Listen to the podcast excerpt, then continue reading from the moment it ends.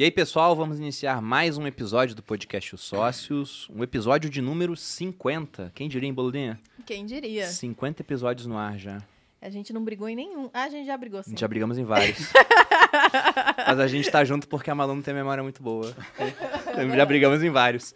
Mas estou aqui novamente, então, com Malu Perini, minha digníssima esposa, host e rosto do podcast. Sejam bem-vindos, pessoal. Sejam muito bem-vindos. E já vou avisar, tá, gente? Hoje, os nossos astrólogos de plantão aqui no Grupo Primo, temos como uma empresa muito grande, a gente sempre consulta os astros antes de fazer movimentos de mercado, já falaram pra gente que é Mercúrio retrógrado. Então, se algo acontecer na nossa transmissão ao vivo, acalme-se, a gente vai resolver, eu acho. Vamos né? Resolver, vamos resolver. Mas parece que gera uma instabilidade em, em eletrônicos, né?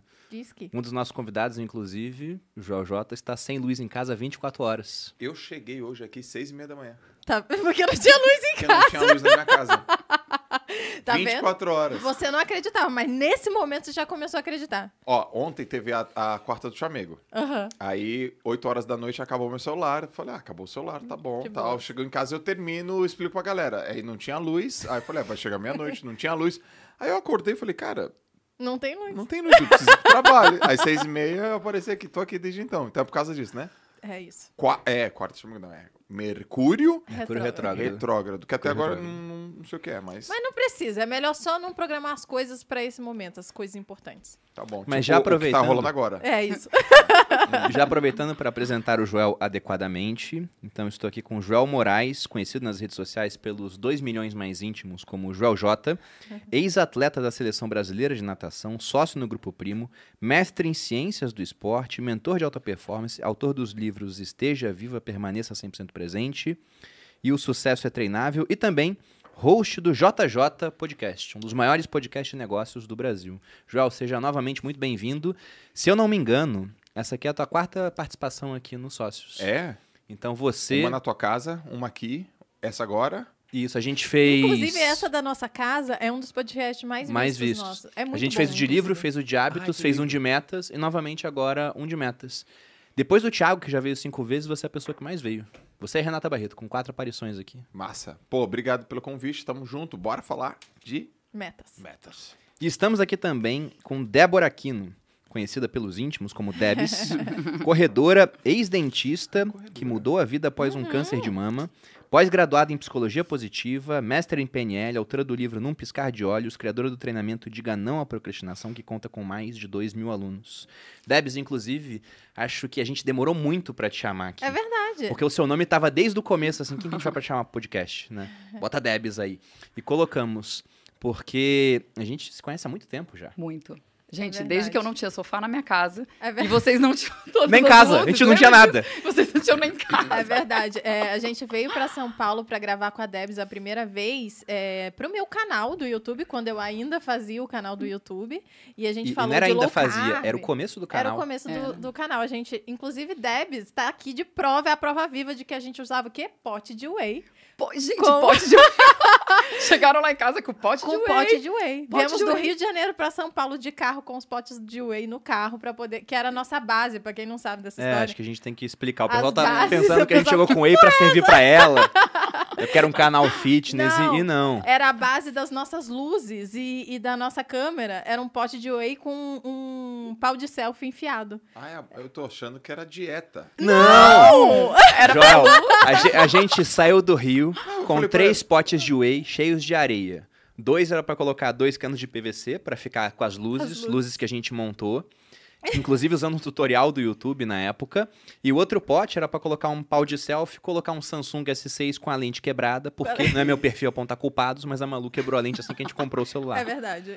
Infelizmente eu deixei cair. E a gente chegou pra gravar com a Debs e foi um dos melhores vídeos que a gente Foi. fez é pro canal da Esse Malu. vídeo ainda existe, viu, gente? Se vocês quiserem entrar lá, é, a gente contando a história da Debs, Sim. do câncer e tudo mais, que a Debs teve câncer de mama. E, e aí falando da low carb, como que ela descobriu low carb, cetogênica e tal. É um puta vídeo. Acho que tem duas partes, inclusive. Tem duas partes, São porque duas ficou partes. muito longo. E eu lembro que quando vocês falaram, ah, não, eu vou ir e tal, não sei o quê. Eu falei, gente, então a minha casa tá sem sofá, tudo bem? Ah, mas por quê? Falei, "É, porque eu entrei num golpe do sofá e minha casa tá sem sofá. Tudo bem? Não, tudo bem, a gente tá indo com o pote de whey. Eu não entendi a história do pote de whey. Ah, tá bom, mas eles estão me trazendo alguma coisa, algum produto deles, tá chegando lá com o pau de sabe? Falei, gente, eu falei, mas que coisa, né? Tá tudo Gambiarra em pessoa. O importante é que Total. o conteúdo é incrível e ainda existe, tá lá no meu canal do YouTube. Não, e só pra situar, isso foi em 2016. Eu era militar ainda. Sim, Faltava quase um ano pra eu sair do exército e eu conversei com a Deb sobre isso. Sim. Faz muito, muito, bacana. tempo. Né? Recordações. Na internet, Recordações. cinco anos atrás, É- parece é uma 20 vida. anos. Exato. Parece. Parece. Que- Muita coisa Eu ainda aconteceu. era militar, daí 2016. Exato. tipo, Caraca, muito mano. bom, é verdade. Mas é que as coisas são muito doidas, muito rápido. E isso até acaba virando um gancho pro nosso tema aqui. Falar sobre metas, porque todos nós aqui sabemos, muitos de nós até fazem isso também. Toda vez que chega o ano, as pessoas colocam um milhão de metas para a própria vida. Então, o pessoal quer, ao mesmo tempo, se livrar das dívidas, começar a investir, ficar milionário, lançar o seu próprio curso, lançar o curso da vizinha, Ficar magro. é, ficar magro, magro. arranjar Ficar o amor magro. da vida. Então o cara coloca um milhão de metas para um espaço que é muito curto, que é de apenas um ano. E muitas vezes nem pensa no longo prazo. Então, para começar a falar de metas, eu queria até. Diga, você ia falar alguma coisa? Não, é, eu ia dizer que, inclusive, quando a gente programou esse, esse podcast de metas, ia ser semana passada. Mas aí teve uns problemas, a gente não conseguiu. E eu falei, putz, vai ficar mais pro final do mês de janeiro. Mas eu acho super legal ser ainda, né, aí em janeiro e ser mais pro final do mês, porque dá pra entender a dinâmica do ano e também pra entender que, pô. Passou esses 20 dias, olha, passou muito rápido, a pessoa entende, né? Sim. Acho que fica mais palpável as métricas de tempo e também que ainda tem muita coisa. Às vezes as pessoas já fizeram muita coisa ou não fizeram nada. tem cara né? desistindo então tá da meta já. Não, é isso que eu ia falar. Eu acho que agora já é hora que tem gente desistindo da meta. Olha que loucura. Então, assim, chegou no final de janeiro, olha pra trás e fala assim: nossa, mas eu escrevi aquele monte de coisa em dezembro, o que, que eu fiz? Nada. Então, acho que é uma boa a gente falar de metas agora, quase no final de janeiro, né? É, muito bom, muito E eu bom. queria saber, de início, não, um pouco de pé em risco aqui, como que vocês fazem para definir as metas de vocês? Quer começar? Começo. Eu defino três grandes metas. Não defino muitas. Ó, primeiro assim, meta pra mim tem que ser poucas, específicas e desafiadoras. Sempre falo isso, né? Ah, o que, que são poucas? Três, no máximo três. Eu tenho uma meta de saúde, uma meta de família e uma meta de trabalho. Minha meta de saúde tem a ver com um objetivo que eu quero realizar esse ano. Eu- até a gente conversou lá no, no podcast, que é o Ironman. E É final do ano? meio de, é, 30 de maio. 30 de maio? Falta aí cinco meses, quatro meses, né? Estamos com o Iron Man aqui na sala, não estamos? Sim. Ah, verdade. Fábio já É. fez. Tá ali. É o marido da Debs, pra quem Cara, tá só ouvindo, Tô né? treinando pro Ironman Floripa. Eu fiz Floripa. Foi o primeiro Você dele. fez? Fiz Floripa, fiz Fortaleza e Nossa, fiz Fortaleza, Texas. Fortaleza é duríssimo. de, de. E você tá treinando? Você é, cê é ati- Não. Parei, dei uma paradinha agora, tô voltando agora. Para o triatlon. Cara, então senta aqui e explica pra mim. Não, o pior é isso, né? Eu falei, putz, eu pensei aqui agora, dois caras que Nossa, fazem ou meu. querem fazer Iron Man junto, vão ficar o dia inteiro falando É, disso. Não, é porque é Então só corta. essa conversa, né, gente? Não tanto faz. Na hora que acabar o podcast, o Fábio já vai mostrar a tatuagem que ele tem na bunda do Iron Man. Não deixei ele fazer, não deixei ele fazer. Não deixei Mas ele a bicicleta pendurada na decoração ele queria, né? Quando a gente fez a reforma, ai, vamos colocar a bike pendurada assim em cima do sofá. Eu falei, você tá louco? Na minha decoração você vai pendurar essa bike aí? Nem pensar. Mas tem um negócio, né? Quando você descobre que o cara é um Iron Man, muda a percepção sobre a pessoa, né? O respeito. Você, você olha. Eu já tô. Eu só quero dar. É, muda eu só a vou olhar pra ele aqui. Muda a percepção. A gente pensa, meu Deus, que cara doido. Exatamente isso. Eu só penso isso, meu Deus. Ah, o Bruno gosta. Fala aí, amor, o que, que é o Não, Iron eu não Man vou quem lembrar agora exatamente as distâncias, e o Fábio e o Jó podem me corrigir se eu falar errado, mas é mais ou menos assim. Você vai nadar um- uns 4 quilômetros, né? É, 3.8. 3.8. É, você nada 3.8. Virando 4 quilômetros. Pois é, porque 3.8 é linha reta, né? É. Então tu vai nadar uns 4, aí depois que você acaba a natação, você pega a bicicleta e pedala 180, e aí você fecha, pra acabar, light, uma maratona. Você corre 42 quilômetros. 195, porque eu digo pra você, eu nunca fiz um Iron, mas eu faço maratona. Você corre 42, mas quando chega os 195 metros, você olha e você fala, gente, por que, que eu tô aqui? E só faltam 195 metros. Pois E é. eu nunca corri uma maratona. Você vai correr sua primeira maratona no Eu nunca Iron. corri uma maratona, nunca fiz uma prova de triatlon. E eu, Meu e eu me enfiei no Ironman. Eu fui nadador vendo? de É curta distância, 50 metros. Eu fui atleta. Então, ó, você tem muito pra conversar com ele, porque ele também foi nadador. Também? De piscina? Gente, Ah, Ela dava 200 metros aí. você andava 200... Ah, aí sim. Eu andava 50 borbos, 50 livre. Um 200 metros de natação é terrível. A gente fez uma prova dessas no exército, tinha na AMAN, no terceiro ano, se eu não me engano, tinha que nadar 200 metros. Você via Deus no final te chamando. Vem, Bruno, tá quase. Tá chegando. Ó, é, é então, muita coisa pra nadar Voltando assim lá na, nas na metas, é- velocidade. é, né? meta, é meta de saúde, que eu faz o Ironman, que eu classifico como saúde, mas muitas pessoas vão falar, porra, mas Eu isso é saúde, desde é quando que é saúde, é. saúde e tal, mas é uma meta Isso é- corporal, Isso é perder Tá. saúde, digamos, diga-se de passagem, né? uma meta de família, que é tempo de qualidade com a molecada, com os meus filhos, e a meta de trabalho, que é a meta aqui do grupo. E assim, basicamente, meta de trabalho são duas, cara. Uma de marca pessoal, branding, tamanho, crescimento, relevância, e outra de performance financeira, faturamento. É, eu não tenho aquelas. set- é, tem cara que escreve 15 metas, assim, sabe? Que é 18 18 metas e tal. Aliás, tem um livro que fala sobre isso, que é o do Max Buchan, Descubra Seus Pontos Fortes, e ele cita um autor do, do que é o Peter Druck, e ele fala o seguinte, cara, apenas 8% das pessoas conseguem realizar as próprias metas que colocam para elas.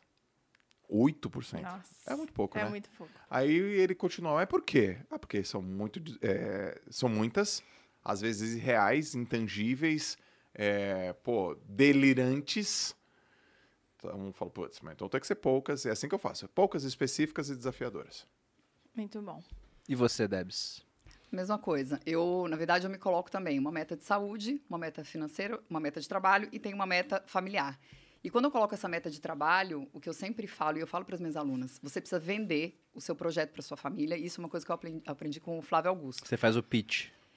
É, exatamente. Porque assim, vamos lá, quem trabalha como a gente trabalha, cara, você tem que ficar mais conectado. Quando você vende curso, você tá lá, você tem alunos, tem que responder, tem aula, não sei o que lá. Então, é um projeto que você tem que vender para a família. Então, a, Duda, ela tem 11 anos e ela sabe quando eu tô em lançamento. Ela, mamãe, você tá lançando, né? Então, hoje você não pode me colocar para dormir. É, hoje eu não posso colocar para dormir. Então, eu tenho uma meta de trabalho, que ela é bem específica, e eu faço questão de vender esse projeto para a família. É, tem uma meta de saúde, e aí esse ano a minha inclui duas maratonas, que é Boston agora em abril, que eu qualifiquei em 2019. Só gente doida aqui que a gente Só chamou hoje. Jesus amado. que eu qualifiquei em 2019, aí veio a pandemia, e aí, ai, vou agora, beleza, vou fazer agora em abril, e vou fazer Nova York no final do ano. Então, duas maratonas no final, no, esse ano. Tem uma meta de família que é, é, desconectar real às oito e meia da noite. Então, assim, desconectar e ficar com eles, porque eu acho que a gente vive muito acelerado, principalmente a gente tá o Cara, tempo essa todo aqui meta com é o boa, celular hein? e tal. É boa. Essa é boa, E desafiadora, hein? E eu tô com Nossa, é muito Oito e difícil. meia? Gente, Cara, não e dá pra essa é mim. boa. gente, Às dá. vezes, meio, meia-noite eu tô. Mas sabe qual é o problema também? Na minha meta de saúde tem um negócio do sono. Mas se você fosse morar em Alphaville, a companhia de energia ia te ajudar nessa meta. eles estão Tá eles eles nesse ponto tá assim. Se conecte com família, corta energia, não volta mais. tu não vai mais voltar. E dentro da minha meta de saúde, eu tenho uma meta de sono, que é, eu tive um problema de sono muito sério depois que eu fiz químio. Então, eu passei com uma médica do sono e eu falei, cara, eu falei, eu tô adoecendo, porque eu não durmo. Então, assim, eu não durmo, eu não Sono consigo é produzir, eu não tenho memória e tal, e eu trabalho com isso. Então, eu preciso disso. E aí, eu fiz um trabalho comportamental de voltar a dormir e eu preciso dessas oito horas de sono. Então, assim, eu preciso desconectar. Oito e meia, senão eu não consigo dormir, eu fico destruída. E aí eu tenho a meta financeira, que enfim, eu coloco um número e é esse número que eu vou atrás dele, sabe? Número Então, específico. então. Específico. Então, tem uma coisa que eu, eu faço parte da mentoria do Vinhas, do Rodrigo Vinhas, e ele sempre fala isso. Ele fala assim, gente, vocês precisam ter um número. Senão vocês ficam correndo atrás do próprio rabo, sabe? Tem que ter um número. Então, beleza, você chegou no número. E você falou, tá bom, cheguei nesse número, quero, sei lá, quero dobrar a meta, tá bom, mas você sabe o número que você tá Uhum. indo. Então, eu acho que a meta, ela tem que ser o objetivo, ele tem que ser muito específico, né? E muito é, mensurável e muito claro. E o que eu vejo hoje é que as pessoas não têm clareza. Que mim, é? essa é a primeira coisa. As pessoas não têm clareza daquilo que elas querem, sabe? E eu, eu gosto, né? Você ia perguntar se, como que eu faço? eu cortei. Não, mas eu uso uma técnica que, inclusive, eu acho que eu aprendi com o Bruno ou com o Joel, não, me, não sei, que é a SMART. Que, inclusive, eu sempre coloco essa técnica lá no Materializa, que é justamente para as pessoas terem é, um objetivo claro, específico, mensurável, tangível. É outra? alcançável, realista Alcançável, e temporal no sentido de ter uma data, né? E Porque senão não é uma meta, né? Exatamente. Então, isso é uma coisa que eu faço sempre no Materializa, e o Materializa começa, ele tem acontecem três vezes no ano. Então, ali dentro do Materializa, eu sempre faço objetivos muito específicos e temporais e tem uma quantidade. Então, tem lá treinos, tem lá o sono, né, que é tão importante. Então, quando eu tô no Materializa, eu acabo fazendo é, todas essas rotinas muito mais bem certas, assim. Não então, só você, eu também o acabo Bruno fazendo. também, porque estamos junto, né? Então acaba que acontece. Mas fora do materializa, e até muito por isso eu não consigo colocar objetivos de saúde tão específicos no ano inteiro, porque eu acho que momentos mais curtos de saúde, né, projetos funcionam muito melhor do que você colocar, planejar para o ano inteiro, 365 dias. Eu acho que o, Com certeza. é, essa você dá tiros curtos funciona muito melhor para a saúde até com dieta também as pessoas às vezes, nunca mais vou é, comer açúcar no outro dia a pessoa está fazendo despedida com certeza. que ela volta uma semana depois porque ela não conseguiu cumprir Eu mesmo tô há seis meses sem açúcar e não conheço outra pessoa que faz isso.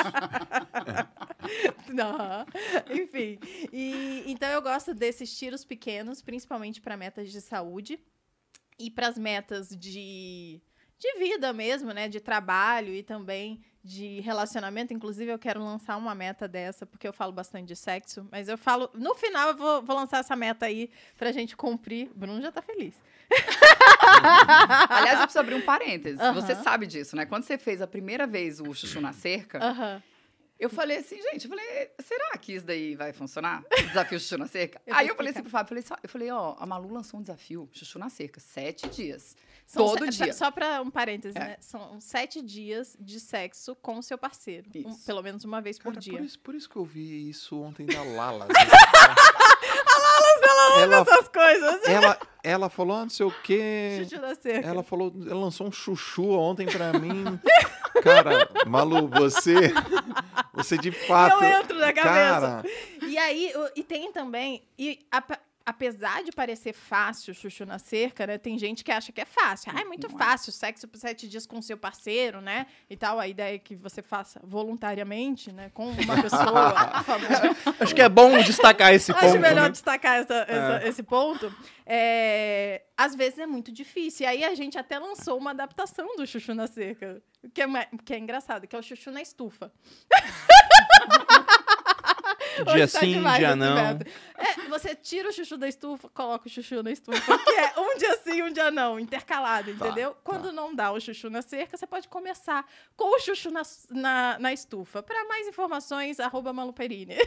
Maluperini. Não, mas isso que eu ia falar, é, não é fácil, principalmente Não quando é você tem fácil. filho. E olha que a Duda nem era tão Quando você é Pequenininha. empreendedora. Quando você é empreendedora, quando você tem filho, porque a gente estava certinho no chuchu na cerca. Aí um dia, eu tive um pesadelo. Aí eu falei, ixi, eu falei, miou, chuchu na cerca, né? Porque ela vai querer dormir aqui na cama. E, e aí o chuchu na cerca acabou. Foi pra Então, estufa. Foi pra estufa. Não foi pra estufa. Mas é, uma meta boa de relacionamento foi uma coisa que a gente fez ano passado. É, a gente não tem rede de apoio aqui, a minha família é de Brasília, a dele é do Rio e tal. E a Duda, a gente fica o tempo todo junto. Então a gente vai pro clube, não sei o quê. E a gente começou a perder esse negócio do marido e mulher. A gente era mãe e pai da Duda, a gente tá junto há 16 anos. E daí eu falei pra ele, eu falei, ó, a gente vai fazer um fim de semana de conexão. Um fim de semana de conexão e vamos recorrer aos amigos. Um fim de semana por mês? Um fim de semana por mês. Então É a gente isso. deixa a Duda com um casal de Difícil amigos. também. Difícil, mas é possível. A gente deixa a Duda com um casal de amigos. Então é de sábado, meio-dia, até domingo, meio-dia. a gente tem. Vai para um hotel, vai para qualquer lugar, fica em casa, mas faz esse, né, o chuchu na cerca, conexão. Intenso. Que Intenso. também é o Pocket. Lançaram esses Não, dias. dá pra...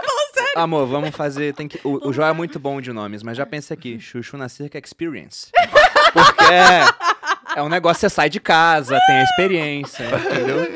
Mas essa meta é boa de relacionamento. Não, o- porque a gente que é o- Vamos pensar numa queda Isso, isso, do isso é legal, porque há pouquíssimo tempo você voltou junto com a Lausa a fazer um negócio que vocês faziam antes, né? Isso. Que é essa quarta-feira do Quarta do chamego. chamego. Acaba sendo também um chamego. espaço pro casal, não é?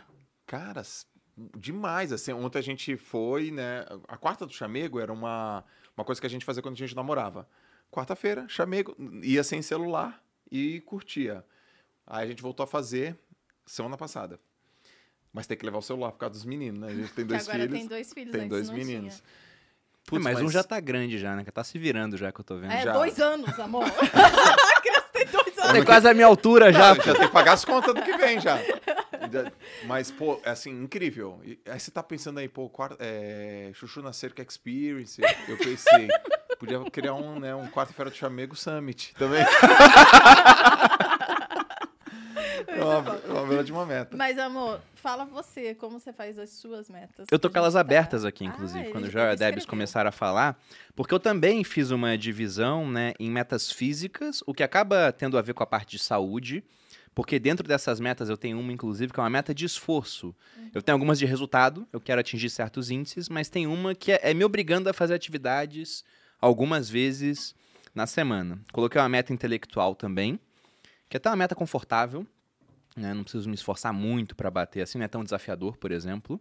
Se bem que hoje em dia tá mais desafiador porque a gente trabalha muito e aí sobra menos tempo para De ler no final leitura? das contas, de leitura. Eu coloquei uma meta desafiadora de Ixi, leitura. agora os dois juntos. Sabe Não, qual é? só que a do, a do João vai ser lá na lua, vai ser no- Não, não, pior que não, cara. E ela é desafiadora. Qual que é? Lê menos. ler menos. Ó, é desafiador pra mim. É mesmo? Ah, pra mim tá, tá tranquilo esse Quatro ano. Eu coloquei eu uma. ler Achei esse ano. metido. Achei metido. Ah, não então foi pouco. mais. Vamos Foi tirar pouco. É ele. desafiador. Ler quatro Fico imaginando o esse Joel com as mãos assim, não pegar o livro, não consegue. Esse ano, esse ano eu não, não li nenhum livro. Eu já li o meu primeiro do ano já, um Cara, mas eu 984, tô, tô tendo abstinência. por conta do Clube do Livro. É, Mas coloquei uma meta intelectual e coloquei metas financeiras barra patrimoniais. E eu soltei isso aqui em rede social, Uhum. porque eu gosto de deixar é, metas públicas. Lógico Isso que é tem a muito bom. cobrança das pessoas, isso é um peso a mais, mas graças à cobrança das pessoas eu também faço coisas a mais. Então, no ano passado, por exemplo, eu coloquei uma meta já no final de janeiro, eu não tinha definido essas metas antes, eu deixei para depois, fui procrastinando, de malhar 210 dias no ano. Eu queria 210 treinos. E aí veio a batida do ano muito forte, um ano novo, né? Grupo Primo surgindo, um monte de coisa acontecendo. E além da minha carga de trabalho habitual, mais redes sociais e mais plataformas e projetos, fui deixando de malhar. Teve uma hora que eu bati no final do ano assim e olhei, e eu vi que eu tinha uns 60 quase 80 treinos pela frente, com seis dias de descanso. Eu falei, agora ou eu bato esse negócio, né? Ou vou ter que começar a treinar duas vezes por dia, mas não era a proposta original. Eu falei, quer saber? Vamos comprometer aqui e vou bater. E eu bati no dia 31 de dezembro, E, hoje, e esse no ano, último dia. ele quer fazer a mesma coisa, porque ele, dessa vez, estabeleceu a meta no início de janeiro. Mas 240 pergunta dias. Quantos treinos ele fez em janeiro? Oito. Poucos. Até agora. Mas é, eu, eu penso assim, ó, 240 dias de 365. Então eu doze, posso né? praticamente treinar dois dias e descansar um. Agora em janeiro, a gente viajou no final do ano, o pessoal fala, "Ah, viajou de férias, eu voltei cansado das férias. Voltei Treinou pra cansado. cá. Eu via lá você. Pois é.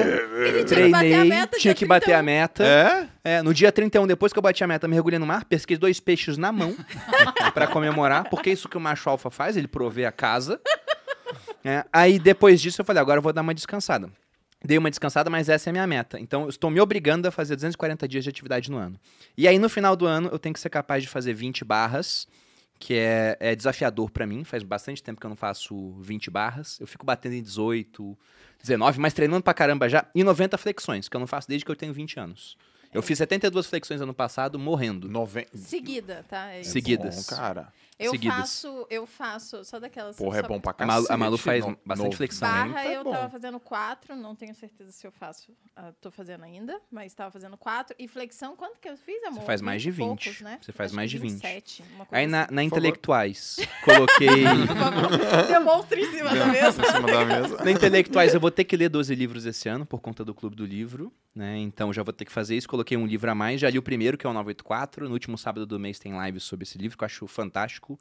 George Orwell é. É, é deliciosa a maneira que ele escreve. Ele tem uma- umas frases assim, uma ironia fina. É muito bom. Ele pega, às vezes, no livro e usa umas frases que eu anoto pra usar quando eu puder. Por exemplo, tem uma hora que ele falou que um personagem tem uma, uma burrice paralisante. Usaria isso no podcast ainda um dia. né? Usaria isso ainda um dia. E coloquei uma meta financeira patrimonial. E aqui eu fui criticado, com certa razão. Pelo seguinte, eu não exponho o quanto que eu quero faturar, porque nem todo mundo que está assistindo quer o meu bem. Né? Enfim, o Brasil é um país perigoso, então não fico falando de números específicos. Eu tenho a minha meta específica. Só que eu divulguei assim: faturar e lucrar mais do que em 2021. O pessoal falou: não é específico, farsante, né? Eu falei: calma, pessoal, é específico. Eu tenho um número que eu faturei em 2021. Se eu faturar um real a mais, eu já bati essa meta. Mas eu tenho um número na minha cabeça também, o Joel conhece, o pessoal aqui do grupo Sim. conhece. E tem também como que eu vou bater essa meta. Eu quero lançar no mínimo cinco turmas de curso. E dentro do nosso patrimônio eu quero manter pelo menos 50% investido fora do país, que já é o que a gente fazia lá atrás, mas como o patrimônio aumenta, a gente tem que manter fazendo isso. Então, essas foram as metas que eu separei nessas três áreas. E tô indo atrás da meta, né? Tijolinho por tijolinho, lembrando que são 12 meses, então é algo contínuo. E eu gosto muito dessa divisão do tempo, né? De pegar essas metas do ano e quebrar em partes menores. Então eu sei que ao final de um mês, por exemplo, tem que ter tantos treinos. Senão eu vou ter que treinar mais no mês seguinte. Esse acompanhamento que eu acho que faz falta para as pessoas. Porque se eu não acompanhasse a minha meta no passado, eu não tinha batido a meta de treinos. Com certeza. Não tinha. Simplesmente eu tinha deixado de lado, me ter treinado e vida que segue, né? Mas eu acompanhei. É uma coisa que eu gosto de fazer, eu, eu gosto de fazer da forma reversa, sabe? Então, assim, ah, eu quero, sei lá, correr uma maratona no final do ano. Então, vamos lá, é em novembro a maratona? O que, que eu preciso Você já fazer? correu quantas? Eu já corri, essa agora vai ser a décima. Décima Qual é o maratona? seu tempo de maratona? 3,26. 3 Aí começou. Essas coisas que a gente não entende nada. É muito rápido. é tipo a tua meta financeira. Bacana. Caraca, que- qual é o pace de 3,26? 4,50, mais ou menos. Nossa, meu, você é, É, craque. 4,50 durante 42 Não, ela é quilômetros boa, é boa e pra 195 metros. E 190... Não, e pior que eu vou contar essa história que é muito boa. A minha muito primeira bom. maratona foi em Berlim e eu tenho um amigo que eh, já tinha corrido Berlim e tal, e ele falou assim pra mim, ó, seguinte, quando você chegar no portão de Brandemburgo, acabou a prova. Aí eu falei, ah, beleza. Aí tô lá correndo. Virei a esquina, portão de Brandemburgo. E eu sou míope, né? Eu tenho 5 graus de miopia. Só que eu tava sem lente, sem óculos. E aí tô lá correndo, eu falei, cara, portão, beleza, acabou a prova. Aí eu cheguei embaixo do portão, Parou. Literalmente, ele tinha falado pra mim, acabou a prova. Cara, eu tava tão cansada, eu parei. Aí eu tô vendo todo, Todo mundo passar. correndo. Aí uma mulher passou por mim, gol, gol. Eu falei, como assim, gol? Eu falei, gente, não acabou a prova aqui. Aí eu olhei assim, apertei o olho, eu falei, cara, a linha de chegada não vai pra frente. Eu, eu cheguei assim, meio- eu tava correndo, correndo, correndo. A hora que eu olhei, eu falei, não, gente, eu não dou conta de correr mais isso até a chegada, sabe? Então, é, é, é isso, assim, os 195, eles dão aquele, né, aquele sufoco. Obrigado pelo incentivo. Vamos lá, continua. É, uma coisa que eu Mas- gosto. Mas você ia falar sobre fazer de maneira reversa. Isso. Isso, fazer de maneira reversa. Então, assim, você foi lá e, e decidiu, ah, vou fazer a maratona em novembro. O que, que eu preciso fazer em outubro, Isso. setembro? Eu faço o reverso. E aí, beleza, você pega cada mês e você pensa assim, tá bom, hoje, o que, que eu preciso fazer para eu poder chegar na meta do mês, sabe? Uhum. E eu sempre, o que, que eu faço? Eu tenho planner, agenda, não sei o quê, mas todos os dias de manhã eu dobro um papelzinho, assim, eu dobro. Eu falo, tá, qual é a coisa mais importante do meu dia? A mais. Que se eu chegar no final do meu dia, eu tiver feito só isso, então eu posso ficar o dia inteiro enrolando, mas eu fiz só isso, isso eu tenho certeza que vai me levar para onde eu quero, sabe? Então, é, esse, esse método reverso, para mim, ele funciona demais. Então, eu vou fracionando isso. Então, Muito. essa é a meta, fraciono nos meses, então eu tenho 12 meses, e nos dias. Então, eu vou fazendo. É, é o que eu falo para minhas alunas: é um milímetro todo dia. Você vai fazer um pouco todo dia, todo dia, todo dia, todo dia, para você poder chegar onde você quer. É, eu gosto muito dessas metas de esforço que o Bruno fala, porque às vezes o resultado não chega, né? Demora muito para chegar. Eu falo isso muito no Materializa. Tem duas coisas que deixam a gente muito motivado: o resultado e cumprir algum tipo de, de, de coisa que você planejou naquele dia ou naquele tempo, naquele espaço temporal. Então, como o resultado demora a acontecer, o que, que você tem que fazer? Você tem que dividir aquele objetivo em pequenas metas para você conseguir cumprir e ticar, para de alguma forma isso te motivar. Então, um, a, um, a gente tem lá no Materializa uma planilha que é o, as bolinhas que eu falo, né, que eu, que eu fiz, e aí eu divido lá o sono, né, dormir antes das 22h30, é, divido o treino e tal, várias coisas que é muito mensurável. Então, eu acho que para vocês aí que estão estabelecendo a meta de vocês, é uma coisa legal de, de ficar na, na mente, né? Para você estabelecer sua meta. É mensurável, não é uma coisa muito difícil, porque tudo que é muito difícil você desiste rápido. É, você consegue, de alguma forma, é, metrificar isso ao longo do tempo, né? No dia, na semana, no mês, dividir aquilo e que seja claro e que te ajude a atingir o objetivo final, né? Seja ele qual for. Bom, mas falando sobre metas, Ah, até divulguei as minhas aqui, agora deixei públicas. reais. Observem o seguinte, eu não coloquei nenhuma meta para 12 meses, que é um absurdo. Vou fazer 20 barras. Poxa, eu fechei ano passado fazendo 18. 90 flexões, eu fechei fazendo 72. Cinco turmas dos cursos, dá para lançar faturamento mais alto. Eu tenho as maneiras de atingir esse número. Então não tem nada que é tão desafiador. E você gosta de botar, por exemplo, metas audaciosas, João. Sim. Eu gosto também, mas não para períodos tão curtos de um ano. Eu tenho a minha meta de 10 anos, por exemplo. né? Tornando público aqui. Posso tornar público? Que medo. Se Ah. tudo der certo, dentro dos próximos 10 anos, eu sou bilionário malvadão. Ah, que medo. Essa é a minha meta de 10 anos. Eu tô pensando só no trabalho que a gente tem que fazer durante esse tempo todo. Essa é, essa é audaciosa. Mas vocês definem meta, né? também? Vocês têm, uma, têm metas de mais de um ano hoje na vida de vocês? Vocês estão acompanhando? Tipo, há cinco anos atrás eu defini uma meta e hoje eu tô no terceiro ano indo pra isso. Tem como compartilhar um pouco com a gente? Eu tenho. Eu tenho. ah, eu tenho uma meta de quatro anos. E por que quatro anos? Porque é um ciclo olímpico, então eu coloco essa premissa das Olimpíadas e tal, né? Então, uma meta que é profissional. E eu falei, eu vou me dar quatro anos para eu atingir isso aqui. E aí eu preciso, por exemplo, é é ser um expoente internacional. Você botou essa meta quando? Ano passado. Ano passado? Ano passado. Eu me dei quatro anos. E aí, então. Nossa. É. Tranquilo, gente. Quatro anos. Pô, então uma coisa, é, é- é uma questão internacional, o inglês tem que estar fluente, mano. Não vai acontecer da noite pro dia. Exatamente. Fluente, cara. Fluente. Eu tenho que falar da mesma forma e confiança que eu falo a, a língua portuguesa. Eu coloco assim também. Eu coloquei uma meta ambiciosa é, esse ano, que é fazer um evento num estádio. Já tem E a- data, inclusive, né? Então, a primeira coisa que eu faço, eu agendo e depois eu planejo. Tem gente que planeja para depois agendar. Primeira coisa que eu fiz, eu liguei pro Allianz Parque e falei: "Qual a data que você tem aí para dezembro?" Ele falou: "Nenhuma". eu falei para novembro, ele nenhuma. Eu falei: "Tá porra". Suando já. Aquela, aquela, aquela gorda, né? Aquela lágrima, aquela, aquele só gordo. Eu falei: "Outubro". Ele nenhuma. Setembro, ele nenhuma. Caramba, mas quem tá fazendo tanto de evento nesse, nesse Allianz Parque, Ali, cara? agosto, ele, uma. Eu só tenho uma data até o final do ano e é só em agosto. Falei, que dia? Ele, 27. Falei, é minha. Não tem ainda o quê? Ainda tem bem a que você falou pra já. eu botar na minha agenda. 27 de agosto, já agenda. Peraí, deixa eu botar na minha Congela. Vai ser o quê? Não sei. Tá Quando? marcado. 27. Eu Onde? tá. Allianz Parque. Quem? Não sei. O quê? Não sei. Ah, É assim. Aí eu coloquei a data, eu queria pra dezembro, cara. E pessoal, é real, tá? Tem um É. print no grupo do WhatsApp lá. A data tá agendada. O quê? Eu vou Não marcar na sabemos minha ainda. agenda, Não porque tem certamente nome. estou convidada. Se eu não tiver, é, me Tá convidei agora. E aí, isso faz a minha cabeça pensar de uma maneira mais inteligente, né? Porque no esporte a gente tem o, o, o termo que a gente usa, o conceito que a gente usa muito que é eficiência, que é o trabalho que você coloca versus o, o resultado que ele te entrega. Então, se eu ficar pensando de maneira piquititica, com as metas piquititica, de uma maneira simples, eu não vou lotar, a gente não vai lotar o Allianz Parque. Então, como que eu posso colocar meu esforço de uma maneira mais inteligente a fim de atingir aquele resultado? Então, eu tenho uma meta de quatro anos, eu tenho uma meta ambiciosa esse ano, e eu tenho uma meta familiar. Que é assim, ó.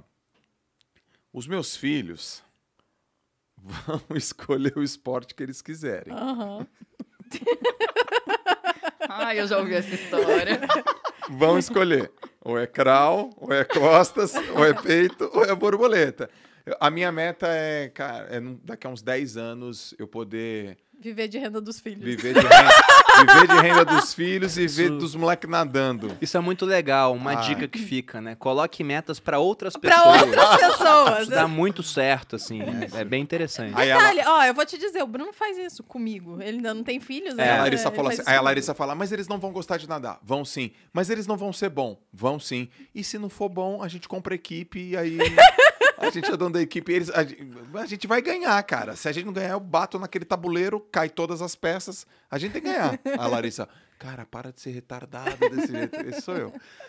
Mas, ó, ó, já, pra mim são metas conservadoras. As da Malu eu botei bem audaciosas também. É, mas assim, Não, tô brincando. 200 flexões. Mas, por exemplo, para prazos maiores, eu acho que é um erro que as pessoas cometem.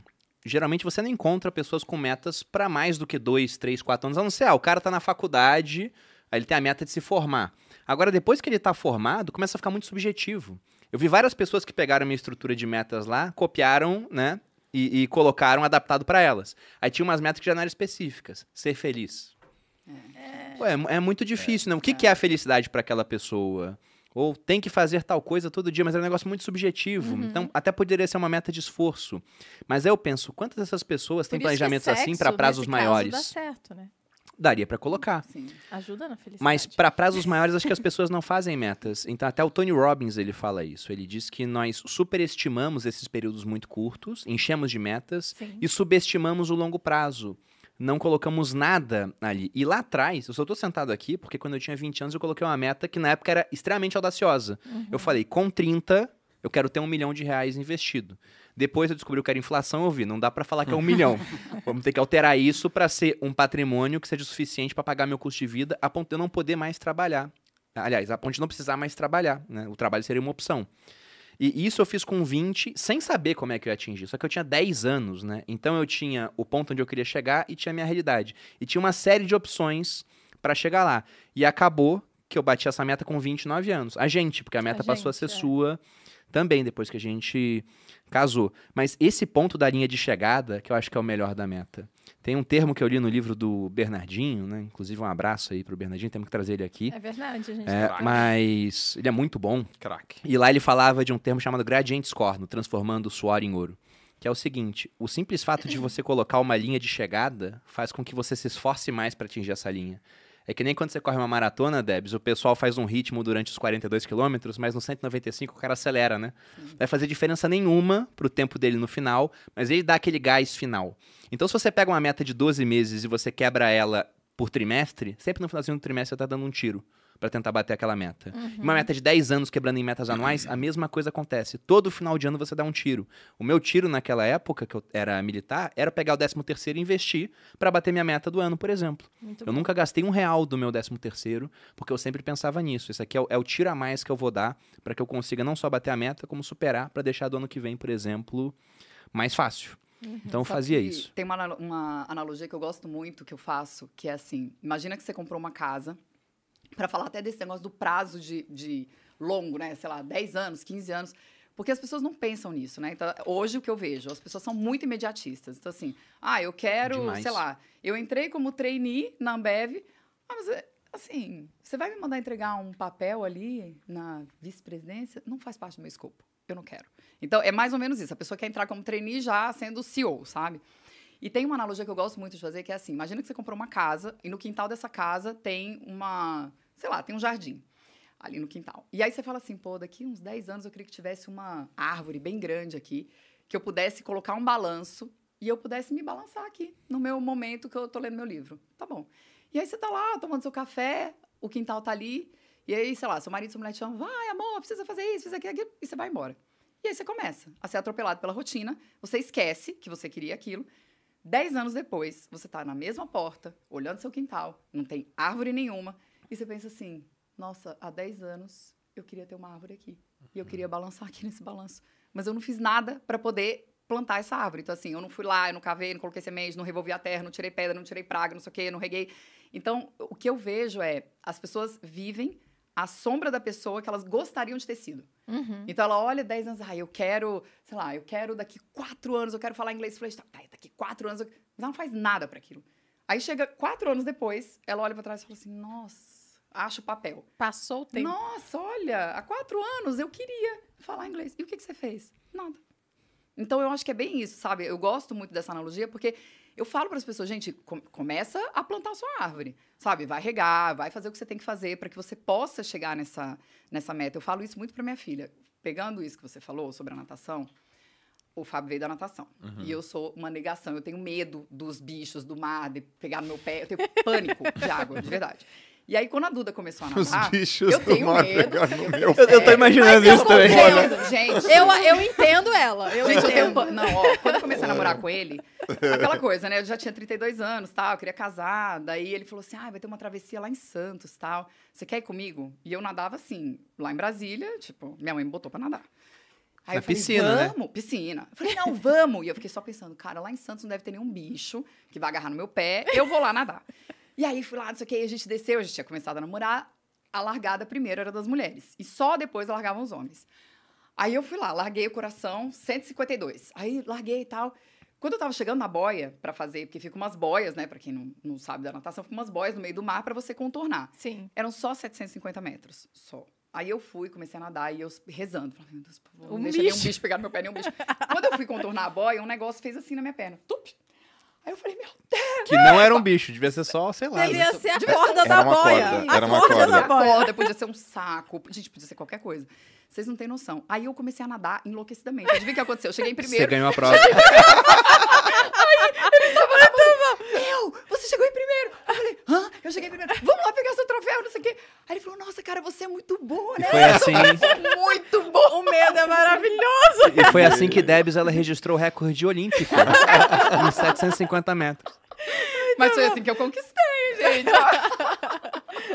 Ai, muito bom. Então tudo que você quer está do outro lado do medo. Do do medo. outro, Tá vendo? exatamente. Mas já- alguém já falou isso aqui no podcast? A Ana Ana Jorge. George, ela veio aqui e falou. é, Você sabe que eu não entendi essa frase? Ela quis dizer, é porque o medo protege, eu sempre digo isso, o medo protege. Tudo que, que você sente medo, certamente tem alguma coisa ali que podia te afundar, né? Eu, eu acho que é o seguinte, Eu não né? entendi o que que é o outro lado do medo. Eu vou É dar tipo, o meu exemplo. ultrapassou o medo, tipo a Debs, ela foi. Eu vou dar o meu exemplo. Eu tinha o objetivo de viver de renda.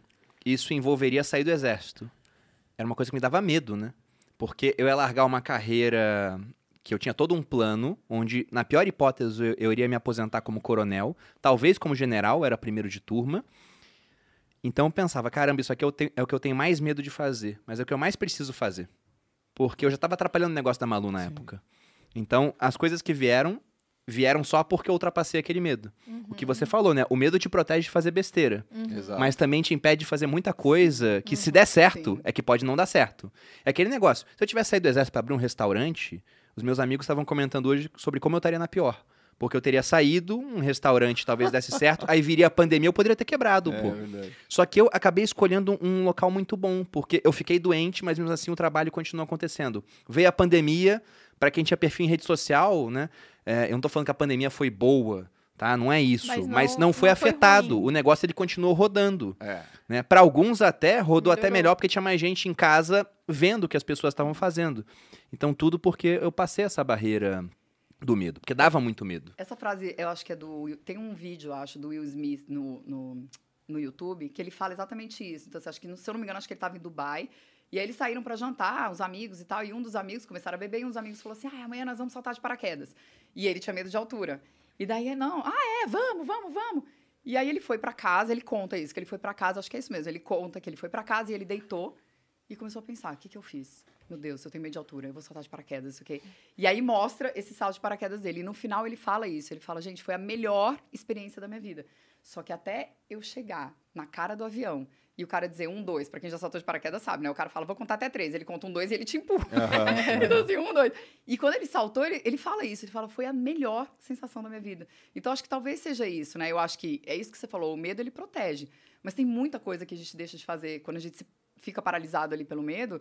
Porque, pensa, eu podia não ter casado com o Fábio se eu não tivesse feito aquela prova de 750 metros. Verdade. É, mas eu, eu também sou eu, sou. eu sou uma pessoa muito da segurança, né? Eu não sou arriscada. Quando o Bruno saiu do exército, inclusive. Eu adiantei acho a que- decisão em um ano. A Malu ela ficou meio. Eu acho que choque. foi muito difícil pra mim, porque a gente sempre fala, né, que nós éramos juntos, aquela decisão era junta. O Bruno me sustentava na época, a gente tinha um projeto juntos, né? Era um plano em conjunto. E foi muito difícil pra mim, porque eu sou filha de militar, vivi num, num mundo onde eu tinha muita segurança financeira, e essa segurança financeira acabava me trazendo outras seguranças que vinham com ela. Inclusive, Debs está aqui, e eu descobri isso pela Debs, porque a gente fez um processo de coaching. Verdade. E muita coisa esclareceu e mudou depois desse processo de coaching, que faz uns cinco anos já. Cinco anos. Nossa, Faz bastante faz tempo. tempo. Foi muito bom. Era o nosso primeiro apartamento em São Paulo ainda, eu lembro. Aham. E só pra citar o autor dessa frase, né, que a, a Ana citou quando veio aqui no podcast, é o George. Vou falar o nome dele aportuguesado, Adair. Mas não é com certeza assim fala. Tá? Jorge Adair, é, procurem aí. tá? É. Famoso autor e filósofo. Não conheço, né? Mas eu fui procurar quem era o autor. Mas eu ia citar, na verdade, um meme, um GIF do, do, do WhatsApp, porque eu realmente sou uma pessoa que tem muita. Eu prevejo os próximos passos pra não ter espaço pra dar merda, né? Só que merdas acontecem. Então, tem até um GIF no, no Instagram, no WhatsApp, que eu uso bastante. É muitas pessoas vão dizer que vai dar errado. Acreditem nelas. Acredite nelas. Então tem isso. É, nem sempre tá do outro lado do medo. Às vezes o medo, de fato, vai te proteger de uma Sim. cagada. Exatamente, né? O corajoso morre mais cedo. Aqueles filmes de guerra lá do soldado hipercorajoso é no filme. Porque provavelmente na batalha ele acabou morrendo, né? Ou é um ou outro, 100 foram muito corajosos. Sobra um vivo, ele vira o herói. É, na cena, a cena do. Do Tropa de Elite, você é um moleque, é por causa disso, né? Porque o cara é mais corajoso, ele entra lá no meio, não sei do que, do tiroteio, e aí o Capitão Nascimento cata ele e dá uns tapas na cara dele porque ele tá corajoso até demais. Pois é, não, só, só pensar na nossa evolução, pô. Imagina aquele animal que ele ficou fora da manada, o mamífero fora da manada. Ele era uma presa fácil para os outros É predadores. isso aí. Então, por isso que é tão fácil, é tão confortável ficar na manada. Sabe quando você fala pro pessoal, escolhe um número de 1 a 10 e o pessoal pega o do meio? É o nosso instinto de, de querer ficar no meio da manada. Mas até aproveitando essa questão de metas grandiosas, porque estamos aqui com é, pessoas que já fizeram provas. Né? O Joel foi atleta a nível é, seleção e quer fazer o, o Ironman. Você já correu 10 maratonas, ou essa vai ser a décima? Essa vai ser a décima. Essa vai ser a décima maratona. Jesus amado. E a própria prova maratona, para quem não conhece, tem uma história muito interessante, que é de um corredor chamado Fidípedes, era um ateniense, e ele morreu após completar essa distância de 42 km, é, 42 quilômetros e 195 metros. Eu adoro essa história. Só que isso foi o final da jornada dele, porque os persas estavam invadindo a Grécia. E aí o- os atenienses mandaram o Fidípedes até Esparta, que dá mais de 300 quilômetros, se eu não me engano.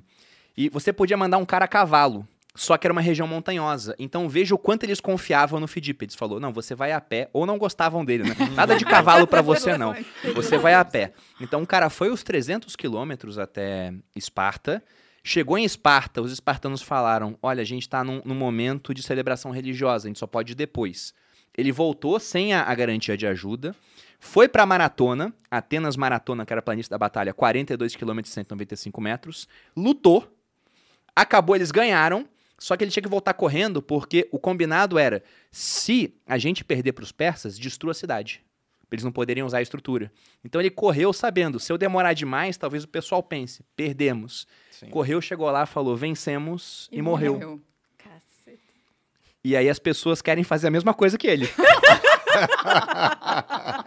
Entendeu? E- e- Esse é um ponto muito interessante. Pra, que- pra quem me segue, já ouviu falar várias vezes, eu não corro. Gente, eu não corro. Não, não, não me chamem pra correr, eu não corro. Eu faço um hit no máximo, que é tipo, corre, para, corre, para. Eu não gosto de correr, então Eu, eu gosto de correr. é isso. A corrida em Santos lá Essa do é uma das P28 eu pretendo ir. Boa!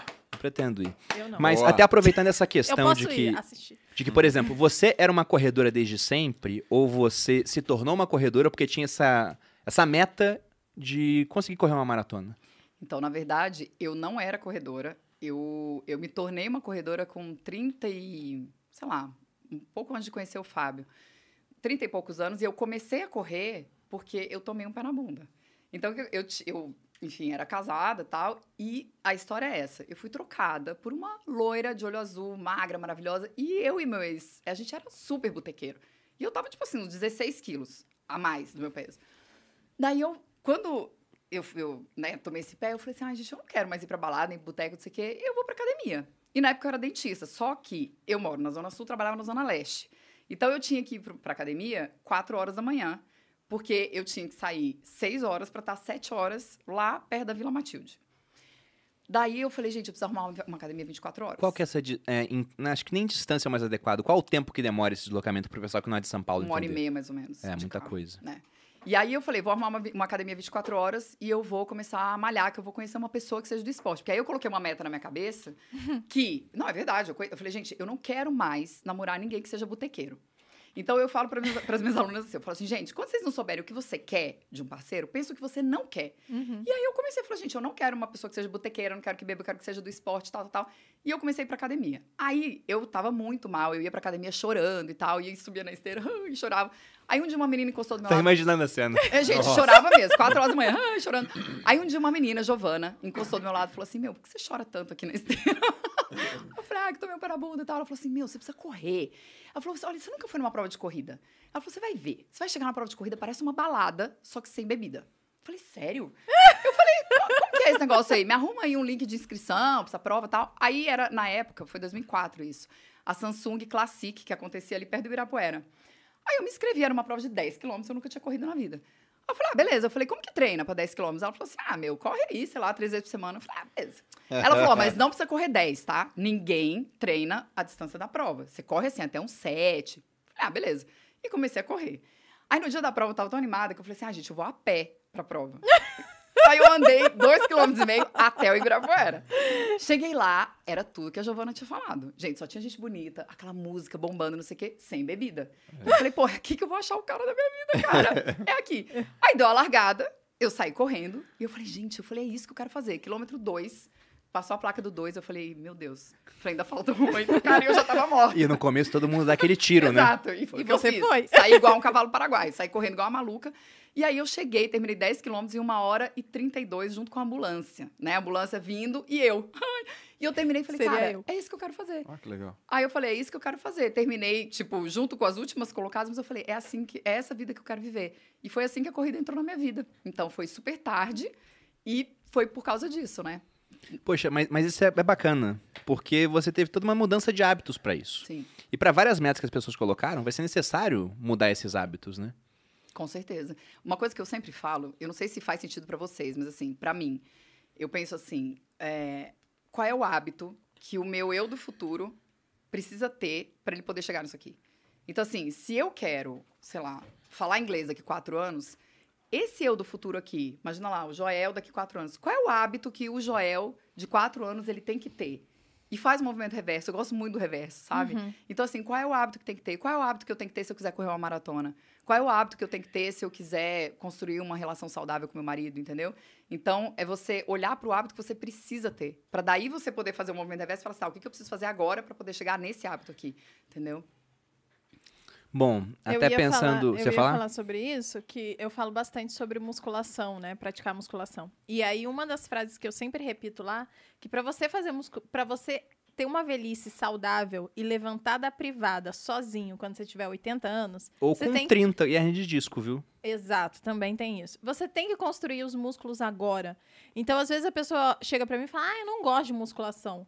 Cara, mas infelizmente, você tem que fazer musculação para que no futuro você tenha uma saúde mais você Pra ter seja- autonomia, É, né? para ter autonomia, para você não dar trabalho para as pessoas que te amam, para você saber conseguir levantar da privada quando tiver 80, 90 anos, e a gente quer viver muito, né? Inclusive para quem quer- corre, é muito importante fazer musculação para manter toda a musculatura e tudo mais. Mas até puxando esse gancho dos hábitos, por exemplo, na minha meta física tem lá, treinar 240 dias por ano, porque eu entendo que isso acaba sendo um hábito angular. Porque no dia que eu treino, a chance de eu comer uma besteira é menor. Porque eu já penso, caramba, treinei, né? Poxa, já fiz essa parte. Aí depois vou no espelho me admiro durante meia hora, mais ou menos, por dia. Aí fico lá, fazendo as poses, é verdade. assim. daí eu Meu vejo, poxa, né? Primeira vez que eu vou Leonino, falar, é não, verdade. não vou jogar fora o, o treino de hoje. Aí eu me alimento melhor. Como eu treinei e eu comi melhor, aquele dia fica mais produtivo, eu rendo mais. Então, o que, que a gente tem na vida de vocês, para dar um exemplo pro povo, de hábito angular, que você, você vê assim, nossa, se eu faço isso, é só ganhos. No meu caso, acordar cedo. Acordar cedo? Cara, acordar Você acorda super cedo, né? 5 e... 5 horas, né? 5 e 10, 5 e 3, 4 e 57. Depende. Já assim. tá automático já? Então, eu achava que não tava, cara. Aí faltou luz na minha casa hoje eu acordei cedo. Sabe, eu acordei e falei, cara, não voltou. Eu olhei cinco e pouco. Falei, olha. Uhum. Né? Achava que o despertador precisava me acordar. Eu tenho outro despertador também chamado João Vicente. Ele é um- é muito bom, às 5 da manhã. Mas acordar cedo pra mim, cara, acordei cedo, eu coloco a roupa, treino. Treinei, cara, vai, vai dar tudo certo. É, treinei, tomei, ca- não tomo café, né? Eu faço jejum muitas das vezes. Café preto, água gelada, leitura. Eu tava vendo aqui, eu vou pegar um voo, cara, pra dar uma palestra em Manaus no final de semana. São três horas de voo. Acho que eu vou perder. Eu vou, não- como que voa três horas e não lê? Tô aqui pensando, né? Vou, já, essa Três meta- horas de voo é muita essa coisa. meta Não, eu já mas vou perder então, essa mas meta. você não pode mais ler esse mês? Eu posso, eu posso. Ah, Então, você guarda pra esse Eu tô momento. assim, ó. né? Então, meu hábito angular pra mim é acordar cedo, cara. Acordei cedo, 1 a 0 pra mim, a vida começa diferente, cara. Só isso. E às vezes, mano, às vezes eu não quero acordar, muitas das vezes, né? Quase todas as vezes não quero levantar. Não quero, não quero, não quero, não quero, não quero levantar, eu não quero levantar, mas eu lembro. O qual é a dor que dói mais, né? A dor da disciplina ou a dor do arrependimento? Eu sei como que eu vou ficar se eu não levantar. E eu vou ficar de um jeito insuportável. Então eu falo, levanta. E tem uma outra coisa que faz eu levantar também. Iron Man. Porque tem que levantar. Não tem outro jeito. Não tem outro jeito. Só, cara, isso dura cinco segundos, cara. Eu fico assim, ah, levantei, tá, agora vai, já sou outro cara. E no final, você fica muito mais feliz, né? Então, como quando eu era atleta, eu levantava porque aquilo era a minha profissão, cara. Era a minha profissão. Eu trabalhava com aquilo, ganhava dinheiro com aquilo, era a minha vida. Então, eu nem, eu nem, eu nem tinha pensamentos do tipo, ó, eu tenho que levantar. Cara, meu trabalho. Hoje não é meu trabalho, hoje é meu hobby. E aí eu tenho que transformar meu hobby num estilo de vida e numa coisa que seja prazerosa. É prazeroso pra caramba. Mas não quando toca o despertador, não. Quando toca o despertador não é prazeroso, não. Mas de- só quando termina, né? Quando termina o Bom exercício. demais. É bom Bom demais. Então, pra mim, o hábito angular é acordar cedo. Pra mim também, sabia? No final das contas, não cedo pra caramba, assim, mas num dia que a gente acorda tarde, a sensação é de, caramba, perdi, Perdi. metade do dia. O que, que é tarde? Ah, sei lá, Oito e meia, nove horas. Pra mim É. também. Pra É. mim também. Eu já Mas vejo, eu perdi a manhã muito toda, Cedo, né? A gente acorda lá pelas sete. sete horas. Uhum. Mesmo assim, você já perde aquelas horas. Ou vamos supor que um dia eu fiquei vendo, sei lá, série até tarde. Aí fui dormir, isso já aconteceu algumas vezes. Fui dormir duas da manhã. Aí no outro dia eu acordei às onze. Eu já acordo mal. É diferente. pesado. Embora eu tenha dormido 9 horas, É 8 diferente. horas, não é mais a mesma coisa. Aí já não dá vontade de malhar. O malhar seria até o, o- o segundo degrau, assim, dentro dessa rotina. Porque realmente o acordar cedo faz diferença. Pai, pra faz mim. muito. Pra mim também faz. Eu- E eu, acordo assim nessa mesma hora, cinco, cinco e pouquinho. E, e eu comecei a acordar muito cedo, muito por causa do Fábio, porque quando ele treinava pro Ironman, na época, ele era CLT. Então eu até falava, falava, gente, tinha que ter uma categoria pai de recém-nascido, CLT, que tem que treinar. Porque um dia ele ligou pro treinador É e falou- verdade. Não, o treinador verdade. falou assim pra ele, ele ligou e falou assim, cara, é o seguinte, eu tenho que estar no trabalho oito e meia. E assim, a minha filha é pequena, e você tá falando que eu tenho que correr duas horas e pedalar meia hora antes. Aí o treinador dele falou pra ele, acorda mais cedo. Aí ele acordava três e meia da manhã, três e meia. Aí ele pedalava, ele saía pra correr duas horas. E aí, oito e meia, ele tava no escritório. É, cara. E eu falava, ok. Porrada. Então, assim, pra mim, eu, eu sou uma pessoa muito do dia. do- muito, muito, muito. Então, assim, quando é 8 horas da noite, eu tô destruída já. E pra mim, o hábito angular também é acordar mais cedo na sequência da corrida. Ou da musculação, enfim. A minha Porque a também. sensação que eu tenho é essa. Então, assim, eu acordei cedo. Eu fiz meu esporte, cara, pra mim, já deu aquele respiro e eu já sei que eu posso começar meu dia, sabe? É, eu sou assim também. E, O meu e- também. e tem uma coisa que, pra, eu até falei isso hoje de manhã. Pra- tem gente que não é assim, né? Eu acho que varia muito do cronotipo da pessoa. Então, assim, eu sou matutina, mas tem gente que é mais vespertino, né? Que não funciona de manhã. Então, assim, eu acho que tem que adaptar um pouco essa rotina também, porque senão você se cobra muito. Ah, eu preciso acordar 5, 5, 5, mas você não funciona 5, cara. Às vezes você funciona um pouquinho mais tarde e tá tudo bem. Sei lá, você funciona 7 e tá tudo certo. né? É, eu sou contra acordar às 5 horas. Eu posso falar isso na frente de vocês. Você que eu é sou- eu contra? sou totalmente contra. Eu acho um absurdo acordar. Mas não, eu quero saber acho dormir. assim, quero saber cada dormir. um acorda a hora que quiser, saber dormir. obviamente. Mas eu não vou acordar. Tipo, 10, 10 horas. Eu- como é que tá a tua vida? Eu tento deitar até as 10 e meia e durmo 11, 11 e meia. Quando, É, tá. quando a gente tá bem, a, a gente dorme às 11. Mas, a- por exemplo, quando não tá no Materializa, a gente dorme até meia-noite, mais ou menos. Cara, 10 horas eu tô roncando É, já. Não, então, É, mas pra é- acordar cedo tem que ser mas assim, ao senão mesmo não fica tempo- saudável. É, Peraí. 10, horas, 10 horas eu tô roncando. Deixa eu defender, né? Ao mesmo tempo que eu sou contra acordar às 5, eu também sou. Eu não acredito em pessoas que falam que são mais vespertinas. Eu acho que a pessoa tem que me provar assim: ó, eu passei dois anos acordando, dormindo 10 horas da noite e acordando às 6 da manhã, e mesmo assim eu não produzia bem de manhã.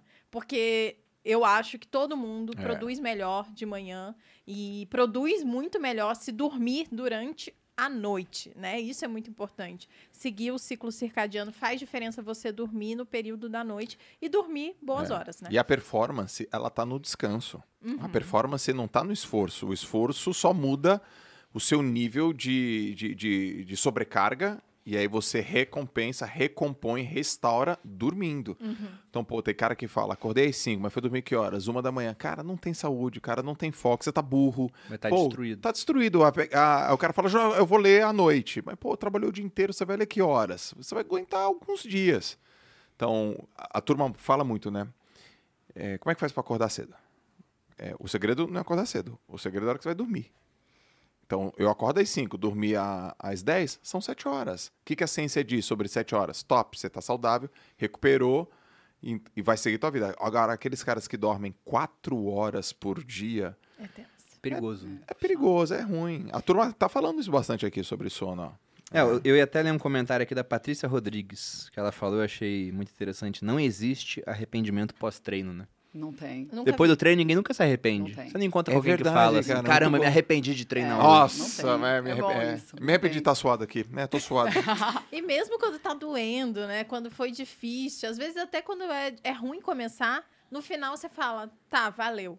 Valeu. Não, Não, certeza, doeu, foi com certeza. ruim, tô na merda, mas valeu. Mas É. sobre isso de sono, você tava vendo um TED nesse fim de semana. Uhum. E foi até interessante. Eu- o cara começou a, a apresentação dele de uma maneira muito cativante. Ele ia falar sobre sono e ele começou. Vamos falar de testículos. Primeiro. Ele falou no início, porque ele disse que os testículos dos homens que dormem 5 horas em comparação com os que dormem 7 são menores, eles produzem menos testosterona, Olha isso. eles ficam com uma aparência muito pior. Ele, ele comparou a produção de testosterona e falou: o pessoal que dorme menos é como se tivesse 10 anos a mais e produz menos testosterona. E o, o Muzi, o Paulo Muzi, já veio aqui no podcast. Eu até citei pra ele um negócio, uma outro participação dele em um outro podcast que a gente tinha visto, onde ele tirou uma semana de férias, se eu não me engano, e ele manteve a mesma rotina. Ele é um cara muito regrado, né? Então, alimentação igual, treino igual, só que ele dormiu mais. Porque ele dorme pouco, ele trabalha muito, e naquela semana era férias. Então ele dormiu, sei lá, duas, três horas a mais do que ele dormia. De cinco passou para oito horas, por exemplo. Ele ganhou quase 10 quilos de massa em uma semana. Só por conta do sono. Porque é quando você produz os hormônios bons, né? Então é um, um intervalo que é Caraca, necessário. Pois é. O negócio é dormir, gente. Só que 10 quilos de massa pra ele é pouco, né? O cara é gigantesco, Ele é né? gigante, é. Mas você sabe que tem É, um... mas é muito resultado em muito pouco, Pouco tempo, tempo. Com um único hábitozinho angular, cara. Ele falou Pois que é. é como se ele tivesse ganhado, tipo, duas noites de sono. É, ele fez a Somado. conta. Ele Mais ou falou assim, é como se eu dormisse duas noites a mais na semana por conta das horas a mais que ele tava dormindo. Nossa, incrível. Muito bom isso aí. Sabe que tem um estudo, quando eu fiz meu tratamento com a. a- ela chama a doutora Andréa Toscanini, ela é ali meio head do, do departamento de sono do, do HC, do Hospital das Clínicas. E ela e eu fiz um tratamento comportamental. E ela estava me explicando sobre o negócio do cronotipo. Né? Então, assim, você tem o cronotipo matutino, vespertino e o intermediário. E aí, isso, é, a variação disso é na hora que você tem o pico da melatonina. Então, assim, pessoas como nós, assim, ah, a gente acorda, a gente acorda. Tudo bem, às Sim. vezes você não quer levantar, mas, cara, você levanta, demora cinco segundos, porque, É. beleza, você Cinco levantou. segundos Só que a gente dorme cedo. Então, em geral, o nosso pico de melatonina, ele é puxado mais para cá. Então, é, sei lá, uma, duas da manhã. Quem tem o, esse, esse cronotipo vespertino, que não é, ah, eu preciso acordar às 11 da manhã, mas é a pessoa que acorda, sei lá, 8. O pico dela é tipo 3 da manhã. Então, ele, ele, é, ele vai mais pra frente um pouquinho, sabe? Uhum. E aí. Mas veja que não é nove da manhã, é não, três. É, é três. O pico de melatonina. Uhum. E aí o que ela fala, é exata, o que ela me falou foi exatamente isso. Ela falou assim: ó, é um, um- Ela me fez fazer um diário, gente, durante 70 dias. Eu tinha que escrever sobre o meu sono. E aí ela falou: a gente vai entender qual é o seu cronotipo pela sua autoobservação. Então, assim, como eu acordo? O que, que eu faço de manhã? Qual é a minha, por exemplo, a minha performance na corrida? Ela falou: experimenta correr na hora do almoço para ver o que acontece. Nossa, deve ser Experimenta correr no final do dia pra ver o que acontece. E eu, eu não funciono. Me manda correr seis horas da tarde, gente, eu não vou. Aí me dá tudo, me dá tudo que você imaginar. Minha barriga incha, aí eu fico com dor de cabeça, não sei o quê. Então, assim, é, esse negócio do cronotipo é muito interessante, porque você chega só o pico da melatonina um pouquinho mais pra frente, sabe? Entendi. O que não significa que a pessoa vespertina vai acordar às 11 da manhã. Mas às vezes ela funciona melhor, por exemplo, 10 da manhã. E não Sim. funciona que nem a gente, 6. 7 da manhã eu tô fazendo live, gente. Talvez gente, eu beleza, seja uma entendeu? piscina, uma pessoa. Como é? Vespertina, Cronotipo cronotipo vespertino. E Ó, eu. É. Uma consideração também da melatonina que você estava falando, lembrei também. A Lalas, ela, eu, eu durmo muito bem, sono revigorante, e a Lalas, é, antes da gente ter filho, acordando cansada. Cansada, cansada. Amor, mas por que tá acordando tão cansada? Não sei, não sei. Lalas acorda três, quatro vezes, acordava, não mais. Três, quatro vezes à noite para fazer xixi. Eu E sou assim, eu inter- sou assim não, eu interrupção. melhorei. Interrupção, por exemplo, do sono chamado sonos de onda, de onda profunda, né? O sono REM. Que quando você entra em ondas profundas de sono, o seu supercílio fica assim, ó, fica tremendo. e- Rapid Eye Movement. e- Isso, ra- Rapid Eye Movements. Aí o cara tá dormindo pra caramba. Aí ela melhorou isso. Aí recentemente a gente tá com um filhinho de três meses e ela falou assim: putz, o Joca não sei, tá meio incomodado, tá alguma coisa estranha, não sei, ele não tá dormindo legal, porque eu, eu ficava dando mais suporte para ela, ficando com o João no outro quarto, para ela ficar com o Joca. Entrei no quarto à noite e vi que o quarto não estava tão escuro. Uhum. Fica clarinho para ela dar de mamãe. Falei, Lalas, deixa o quarto escuro. Bem escuro, total, blackout total. Porque quarto escuro também aumenta a produção de melatonina. Testou um dia, o moleque dormiu bem. Então, sabe, sabe o detalhe? São detalhes. São É detalhes, Inclusive, cara. a gente quer fazer um podcast aqui só sobre sono, porque sono É muito importante. é muito É importante. muito, É é muito, muito importante. importante. É. É muito. É um terço do teu dia, né? Mais ou menos isso. E pensando agora em mudança de hábitos, porque a Debs falou, e eu não sabia, né, que é- você era botequeiro, suas palavras, Eu era muito. bebia. E o Joel também Eu era já foi do boteco também, né, cara? Boteco do pagode, eu bebia e tocava pro cavaco Não, ainda. do até, pagode. até hoje é do pagode, ainda, Até mas eu já não, do pagode, já só não bebe só há, não há anos, né, cara? É, já tem uns. Vai fazer sete anos, eu acho. E esse é um ponto. Muita gente, com certeza, começou o ano e dentre as metas, nós temos aqueles objetivos a serem atingidos, uma parte física, de saúde, algumas financeiras, que e obedecem a, a- outro reino, né? O cara pode abrir um negócio às vezes ganhar mais dinheiro em um único ano do que em toda a vida dele. Só que também tem meta de mudança de hábito. Então, como é que vocês fizeram para superar esses hábitos nocivos, que eles são tão prazerosos, né? Tem um corte do Joel que viralizou, e eu já fiz um igual, aprendi com ele, não tenho vergonha de copiar quem tá dando certo. Mas até antes desse corte, foi um- uma live que você fez junto com a Malu. E Sim. você falou isso, eu falei, caramba, isso é genial, que é a diferença do hábito negativo pro positivo. Que o, o negativo a gente pode até chamar de vício, né? O Aristóteles tinha isso, hábito negativo é vício, o positivo é virtude. Mas você tinha falado o seguinte, a diferença do hábito negativo pro positivo é que no negativo você ganha recompensa agora e só paga depois. Você vai comer um chocolate, o prazer tá agora. E a parte ruim é só depois, você nem engorda na hora. Sim. Pode comer em frente ao espelho, não vai acontecer na hora Sim. né? Agora, no positivo, não. Imagina um cara que nunca malhou. Aí ele fala, esse ano eu vou malhar. Ele vai pra academia, ele vai pega aquela série com o professor o primeiro dia.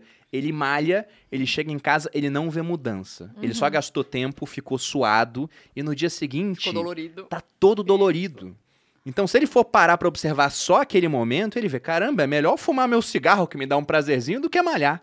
Então, como é que vocês fizeram essa troca? Porque não é simples. Vocês podem passar pra nossa audiência assim as maneiras que vocês usaram pra isso? Não, você me contou essa história de estar dolorido, eu vou passar pra você, tá? Mas eu preciso lembrar de uma história de uma amiga minha, a Dani, uns, sei lá, uns 12 anos atrás. Ah, Joel, comecei a fazer academia. Tá bom, deu uns quatro meses. Ai, parei. Por quê? Não via resultado.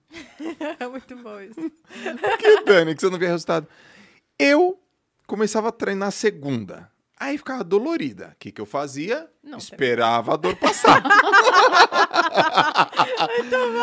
Aí a dor passava lá pra quinta. Sexta-feira eu já tinha que ir pra Santos, eu falava, ah, só vou na outra semana. Eu não via melhor. Mas ela falou de verdade. Ela falou, treinava, só esperava a dor passar na quinta. Aí a dor passava na quinta, tinha um boteco na sexta, boteco na sexta ia pra Santos. E ela falou, ah, vou ter que mudar, acho que é o treino, a academia, o personal treino. Não tá funcionando comigo. Vale dizer, você pode treinar, né? Com a dorzinha, às Eu- vezes melhor, inclusive, quando você treina. Com Exatamente. E- Se esperar a dor passar pra Você- treinar de Vai novo... ser uma vez por semana só. só- Aí depois de quatro meses você não vai ver o resultado. Não vai ter certeza, resultado, né? tá, galera? É, eu acho que pra mim foi um- a virada de chave assim para mim foi entender que o hábito para eu para eu na verdade não é ani- aniquilar aquele hábito negativo, mas assim é eu transformar a minha identidade, sabe? Então quando eu pensei em correr, não é que eu queria correr 10 quilômetros, eu queria me tornar uma corredora, sabe? Então, ah, eu quero ler, eu não quero ler 50 livros, eu quero me tornar uma leitora. Eu quero, por exemplo, ah, eu, eu não quero. tô- agora eu tô, por exemplo, fazendo um protocolo de cetogênica. Então eu não posso comer açúcar, não posso, não como farinha branca e tal. Você pode até falar o que que é essa cetogênica para quem não entende o termo? A cetogênica é uma, uma dieta baseada basicamente em gordura e proteína. Então você come. Não é, ela não é no carb, ela é bem, bem, bem low carb. Então, assim, é 30 gramas de carboidrato por, por dia. Então, para poder adaptar a consumir gordura, eu quero fazer essa experiência em Boston. Então, assim, eu quero correr a maratona consumindo gordura em vez de carboidrato. Vai ser a primeira vez isso? Não, já fazendo fez. de, eu já eu já tentei fazer isso uma vez, mas sem nenhum tipo de orientação. Eu fui lá ali o blog do Dr. Souto e falei, uhul, vou fazer, mas aí agora eu tô fazendo com uma orientação específica. Mas é, vale dizer, não é loucura, tá? Tem várias pessoas que correm. sim, sim, é, sim, vários carb. atletas de Uhum. alta performance que, que fazem low carb, fazem Ironman e tal. E então, pra mim, foi essa, essa, essa virada de chave, sabe? Então, eu vou me tornar essa pessoa. Que é um negócio que é bacana que o, o James Clear fala no, no livro dele, Hábitos Atômicos, que ele diz o seguinte: se você chega numa festa, por exemplo, e a pessoa fala assim: Ah, Joel, come aí um docinho.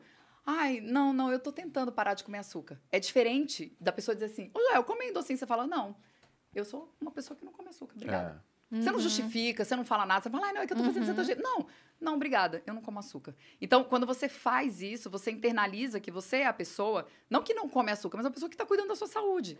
Entendeu? Então, o que eu falo sempre é assim: conecta com aquilo que você, com o seu porquê.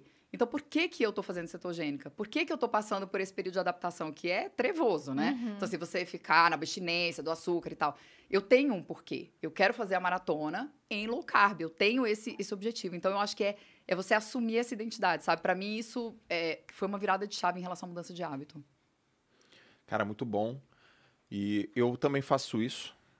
Então vou ter que fazer um adendo aqui, ou adicionar uma outra coisa também, né? né? Porque esse teu exemplo que você deu do açúcar é o exemplo que eu dou da bebida. Joel, toma um vinho, não bebo. Mas nem um pouquinho? Mas nunca? Mas nem pra comemorar? Mas nem. No... eu, Incrível, né? eu não eu não bebo. Eu não bebo, né? E tem uma coisa também que me ajuda muito nessa mudança de hábito, que é o ambiente. Se o ambiente ao teu redor faz o papel da tua força de vontade, você quase que não precisa ter força de vontade. Então, por exemplo, é, uma das principais coisas que eu fiz né, quando eu comecei a treinar para Ironman foi seguir atletas de Ironman. Então, na minha, no meu search lá, só tinha bike. Apareceu assim, bicicleta. O cara pedalando bike, bike, bike, bike, bike, outro correndo, correndo, correndo, correndo. Não entendia de tênis. Daqui a pouco, tênis, tênis, tênis, tênis, tênis. Não entendia de bike. Bike, bike, bike, bike, bike.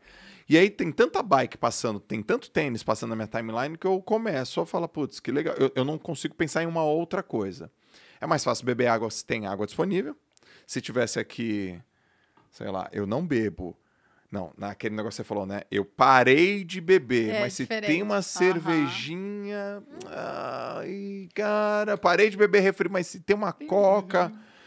Então, assim, muitas coisas que eu deixei de fazer, eu gosto. Por exemplo, eu não como carne vermelha, mas eu gosto. Eu não bebo Coca-Cola, faz muito tempo. Mas às vezes uma Coca-Cola geladinha, não é? Não é gostoso com gelo, né? Tchá, Então, eu nem sei o gosto, porque eu não bebo há 20 anos. E é a mesma coisa de vocês. É gostoso. Agora, você imagina, né? Eu eu sei que não é um- a pauta aqui, mas é um assunto importante. Você imagina para um cara que tem problema com drogas. Uhum. O cara fala, isso aqui é bom, cara. Isso aqui é gostoso. Eu fico confiante, eu esqueço dos problemas, eu não tenho fome, eu tenho resistência, eu tenho foco. Só que arregaça a vida do cara aquilo. Destrói a vida do cara aquilo. Aí se ele convive num lugar que as pessoas usam, o ambiente é propício, ele ainda não tem a capacidade de falar, eu não uso mais. Ele fala, eu parei, ele perde. Uhum. Ele perde. A força de vontade dele. Aliás, tem muitos estudos, né, que em inglês chama Eagle de- Depletion. Então, a força de vontade, à medida do tempo, ela cai, cara. Então, a, a- por exemplo, tem estudos que mostram que a traição acontece no final do dia. Ninguém acorda às 5 da manhã. 5 da manhã, vou correr e depois dar uma traída. Vai saber. A gente não tá sabendo. Não, Se imagina. você faz isso, deixa aqui nos comentários. É, se você faz A isso. gente Escreve vê. Ah, eu vou acordar às 5 da manhã, tomar um café preto e dar uma traída. Não, ni- ninguém. É, porque né, tô descansado. Vou fazer um chuchu na cerca, em outra cerca. Né? Ninguém faz isso. Então o cara, no final do dia, que ele tá puto da vida, chateado, brigou com a esposa, tal, o, o environment dele, ele bebe e tal, tem tudo uma coisa ao Um redor. monte de não o dia todo. É um saco. Cara, quer mudar de hábito? Muda de ambiente. Joel, não dá pra mudar de ambiente. Cara, então muda o ambiente. O ambiente vai fazer um papel fundamental na tua vida. Tem uma, uma outra coisa, que, só para complementar isso que o Joel falou, tem um, um pesquisador que é o Sean Arcor, que ele escreveu O Jeito Harvard de Ser Feliz. E nesse livro dele, ele fala sobre a regra dos 20 segundos, que eu acho muito maravilhosa. É aquilo de se a comida caiu no chão pode pegar? É, é tipo isso. É isso? não, é assim. Não, Não, não. não, Essa é é a não. cinco. Deixa, Não, é, o doutor você Rodrigo deixa, é, falava você deixa o, o que você quer. Então, por exemplo, ah, eu não bebo água. Eu quero implementar o hábito de beber água. Você sempre vai ter uma garrafa de água a menos de 20 segundos de você. Então, Olha o que hábito que, você interessante. quer implementar, você deixa a menos de 20 segundos. O hábito que você quer deixar, então, por exemplo, ah, eu quero parar de comer brigadeiro todo dia. você não vai ter o leite moça na sua casa, sabe? Mas ou pensar assim, ah, eu, eu não quero comer besteira enquanto eu tô fazendo reunião, porque meu chefe me enche o saco e eu vou lá e pego um cookie quando eu tô estressada. Deixa aqui um potinho de castanha do seu lado. Porque é mais fácil, a sua energia de ativação para fazer isso é muito menor do que você ter que levantar, você ter que ir até a dispensa, você pegar o cookie. Então você já, tá, já tem aqui o negócio. De preferência, uma castanha que você não ame. Porque o povo gosta de o quê? É, castanha de caju, também, que é a né, mais gente? gostosa. Aí Exato. come o pote inteiro de uma vez. Não é pra Então, fazer isso, né? Bota a castanha do Pará, que não é tão gostosinha. Aí Exato. quando você tá com fome mesmo, você. E tem um negócio que eu faço que é assim, às vezes eu, eu sei lá, eu tenho que trabalhar das sete e meia até as onze. Aí eu deixo um espaço pra ir na academia. Eu tra... Tipo Jornal Nacional, né? Aí eu coloco aqui, beleza, tô todo produzido, isso aqui, mas aqui embaixo eu já tô com a bermuda, já tô com o tênis, isso aqui. Hora que eu termino, isso é a regra dos 20 segundos. Eu já tô com o top embaixo, eu tiro a blusa e tchau. Porque se eu for pensar, ai, eu tenho que levantar daqui do escritório, eu vou trocar de roupa. Pra mim não é um problema, mas pra pessoa que tá entrando numa É, mudança de pô. hábito, é um problema. É massa. É um problema, né? Então é a mesma coisa que você sai do trabalhar, eu vou sair do trabalho, passar em casa e depois eu vou na academia. A pessoa que está implementando esse hábito, ela não vai fazer isso. Então é melhor ela levar a mochila da academia no- no- ali no carro, ela se trocar no trabalho. Então essa regra dos 20 segundos é muito bacana. Eu não conhecia essa regra, mas a gente fez isso lá em casa com a academia. Sim. Porque agora a gente tem academia em casa. Então é muito mais difícil eu dar uma desculpa do tipo, ah, não dá pra malhar hoje. O negócio tá na minha casa. Basta eu, eu passar a sala, eu vou lá. Não tem que usar máscara, a Só academia é só nossa. a- Se eu quiser treinar aula, né, nu, amor? coberto de azeite, como os gregos antigos faziam, eu posso. Só tem Diga. que atravessar a ala B, chegar na ala A. É, um pouco você passa lá em casa, é, situando, né? Você sai da ala norte, chega na ala sul, pega um carrinho de golfe pra isso. Atrás do Aras tá a academia. Não dá nem meia hora a pé. É muito, muito tranquilo. Bem tranquilo. Mas é, colocando alguns pontos que vocês citaram. Primeiro, quanto ao Joel não beber. Isso é tão claro hoje aqui na empresa, por exemplo, que se tem uma confraternização, o pessoal nem oferece bebida pro Joel mais. A gente faz um jantar lá em casa, pra fazer uma festa, né? Bebida, drogas, prostitutas, normal, mercado financeiro normal, tá? Nosso Eu estilo sei. de vida. É, estilo de vida, estilo de vida. Eu sei que o Joel É não vai beber, pô. É mentira, gente. Tem que avisar, tem que avisar. Tem que avisar. Eu sei não que o Joel não vai Contei ironia, beber. contei ironia. Mas sobre isso da droga, eu fui no centro da cidade outro dia. E aí eu passei muito perto da Cracolândia, né? Porque eu fui pegar um equipamento de informática, placa de vídeo, que a gente vai usar para uma série no canal sobre mineração de criptomoedas. E dava pena de ver as pessoas ali. Pessoal destruído por esse hábito extremamente nocivo, né? Virou um vício, que é a droga. Porque, sei lá, o pessoal usa crack lá, principalmente. É um negócio que vai te dar uma reação muito boa durante alguns segundos e some muito rápido. Aí o cara quer fazer de novo. E aí tem gente até que brinca que a gente usa o termo usuário para drogas e para rede social, porque a rede social tem esse mesmo efeito, né? Você vai e posta um, um stories, isso acontece comigo, você tem as reações na hora. Né? Ou a pessoa que está assistindo também, ela vai lá, atualiza, já tem algum conteúdo novo. Então toda hora o pessoal pega e fica vendo aquilo o tempo inteiro. É, é meio que viciante, no Viciante, final das contas. certeza. E, cara, pô, você tá falando sobre drogas, a gente tá falando sobre saúde. Pode parecer uma coisa ultra distante e oposta para muitas pessoas, e deve ser também. Mas olha só que coisa maravilhosa. É, Eu divulgo muito, eu defendo muito, eu promovo muito saúde no meu canal, na minha página, e mostro, procuro ser um exemplo realmente prático, vívido disso tudo. E aí, no final do ano passado, eu fiz um, um convidado, um, um convite para as pessoas e falei: vai para a praia que eu vou estar lá. Apareceram 1.200 pessoas na praia. Quando eu olhei aquelas 1.200 pessoas, eu pensei: 1.200 pessoas. Vocês gostariam de tirar foto comigo depois? É. Aí comecei, aí comecei a fazer conta. Eu falei, cara, 1.200 pessoas, se cada uma tiver. Eu que vim aqui. Quem veio de longe? Eu falei, vim aqui porque eu quero te contar minha história. Eu falei, 1.200 pessoas, 1.200 Contando a fotos, história. 1.200 histórias. Eu falei, nossa, cara, o que, que vai acontecer comigo? Tal. Entramos no mar, fizemos aquele nosso ritual, saiu, fila. A fila deu uma barrigada. Sem fim. Endless. Total. Eu falei, bom, tô aqui em pé, pediu, pediu a, a chuva, né, meu? Aguenta a lama.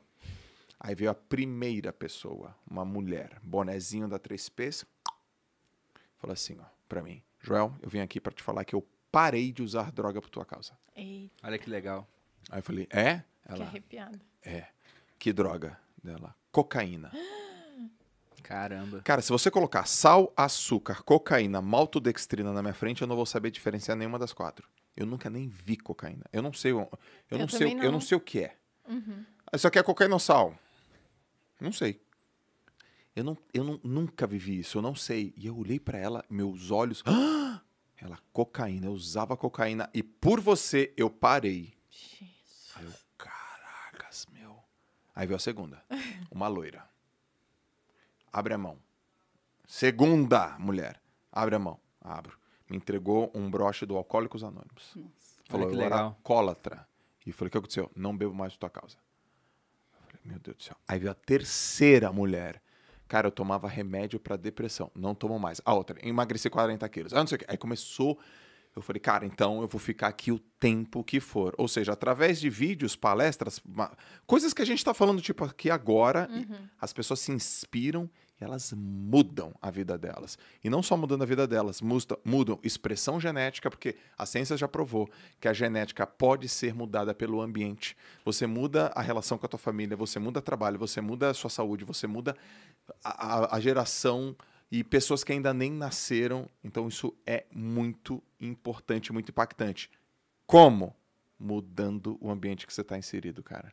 Tendo novas referências, tendo novas perspectivas. Então, para a galera que está assistindo, a galera que está ouvindo, é, em 2022, olhem com mais atenção para isso, né? Porque os resultados que você tem, muito provavelmente mesmo. Não, muito provavelmente não. Os resultados que você tem é por causa da galera que você anda. Total. É, e a é galera que você engraçado isso, porque do hábito, quando a pessoa muda um hábito, no materializa deve acontecer muito isso, né? Ah, mas então eu parei de beber, eu comecei a fazer esporte. Nossa, os meus amigos, eles Não tem mais não graça. tem mais não tem mais graça. Então, gente, você não precisa brigar. Eu sempre falo, você não precisa brigar com seus amigos, mas vai acontecer um afastamento natural. Então, assim, hoje é difícil. Os meus amigos são do esporte, então são as pessoas que correm, né? Uma menina até me perguntou: "Ah, os seus amigos da corrida você fez antes ou depois?" Eu falei: "Lógico que foi depois, gente. Você acha que eu, botequeira, ia ser amiga de gente que acordava assim, vai pra correr?" Não, não dá match. Não dá match. né? Então, eu acho que, que é isso. Isso que o Joel falou é importante. Então, vai acontecer e você vai precisar desapegar de algumas relações. Isso vai acontecer. Porque para você mudar o ambiente, você também precisa mudar as relações. De Não tem fato. como. É, o Joel falando aí, eu- só o que me veio à cabeça é que eu recebo um monte de mensagem de gente que fala assim: Nossa, Malu, só de te assistir nos stories, eu sou uma pessoa mais leve, eu sou uma pessoa mais bem-humorada. Eu tento, eu me obrigo a rir mais, a ver as coisas de uma forma mais é, Positiva? positiva. Perguntei né? isso pra Lalas ontem. Isso é muito doido, Por que né? que tu... Porque ela te segue hard. É, eu sei, eu sei. Tu sabe, eu né? sei que eu converso muito com ela. Não, mas, também. mas tu sabe, sabe ou tu sabe, sabe? Eu acho que eu sei. eu acho que eu sei. Eu perguntei pra ela por quê. Ela começou a falar assim: ela fala de assuntos importantes de uma maneira leve. Ela é leve. Fala de sexo de maneira leve, fala de vida de uma maneira leve. Então, um feedback aqui, Obrigada. real time, que, que na Obrigada. minha casa Aham. Tem Acontece. isso. Acontece. E aí é muito doido, porque eu sempre fico muito surpresa, mas ao mesmo tempo eu, eu entendo, né? Porque eu mesma, eu acho que eu levo isso pra minha vida. Ao mesmo tempo que eu tento passar essa energia leve, eu tento também adquirir. E é um ciclo, né? Quando eu fico mais leve, eu fico mais leve. Não tem como não ser, é, aham. ser diferente. E aí eu dou risada e tal. Até esses dias eu passei, tô passando uma fase turbulenta lá em casa de funcionário e tal, um monte de estresse. Qual eu, ala? Hã? Qual? Alabeda. Cada vez mais Pô, galera da Labê, ajuda aí, pô. Ajuda aí, pô. Funcionário que não vai, não sei o quê. E aí Mas eu tem tava... que ver que às vezes demora pra pegar o ônibus pra lá, É, dentro da, complicado, né? o, o ônibus da Labê pra lá da tua casa. Não, mas é brincadeira. Mas, sim, aí eu tava estressada lá em casa, aí uma das funcionárias falou, nossa, eu não sabia que você era brava assim. Eu falei, claro que eu sou. Quando tem que ser, né? Quando tem que ser, a gente é. Quando não tem que ser, eu sou muito exigente. Eu sou uma pessoa muito, né? Eu gosto das coisas, eu tenho horror de que tratem o meu dinheiro como se fosse... Ah, tem bastante dinheiro, tá tudo ok. Não. Eu trabalho pra caramba porque o dinheiro vale, eu sei, eu sei o suor que é. Então eu sou uma pessoa muito justa, muito brava também, mas ao mesmo tempo eu tento ver o lado bom, né? Então tem essa parte e eu me orgulho muito de ser, de tentar sempre pegar a coisa mais positiva, ver as coisas pelo lado bom, e isso influencia as pessoas que me assistem. Eu fico muito feliz, né, de fato, porque faz diferença. Sobre isso de, de mudança de ambiente, eu acho que hoje em dia nunca foi tão fácil fazer isso. Porque eu comento sempre, por exemplo, que antes da tecnologia de redes sociais, você estava simplesmente condenado, para o bem ou para o mal, a conviver com as pessoas próximas. E se todo mundo próximo de você não malha, ou não tem cuidados com a alimentação, ou não quer aumentar é, de vida, assim, né? Trabalhar para ter mais patrimônio, para construir alguma coisa, você fatalmente vai acabar sendo resultado das pessoas que estão à tua volta. É muito difícil destacar se todo ambiente te puxa para uma outra direção. Agora, se as pessoas estão inseridas em ambientes assim, elas querem mudar, elas estão a um arroba de distância de poder fazer esse tipo de Sim. coisa.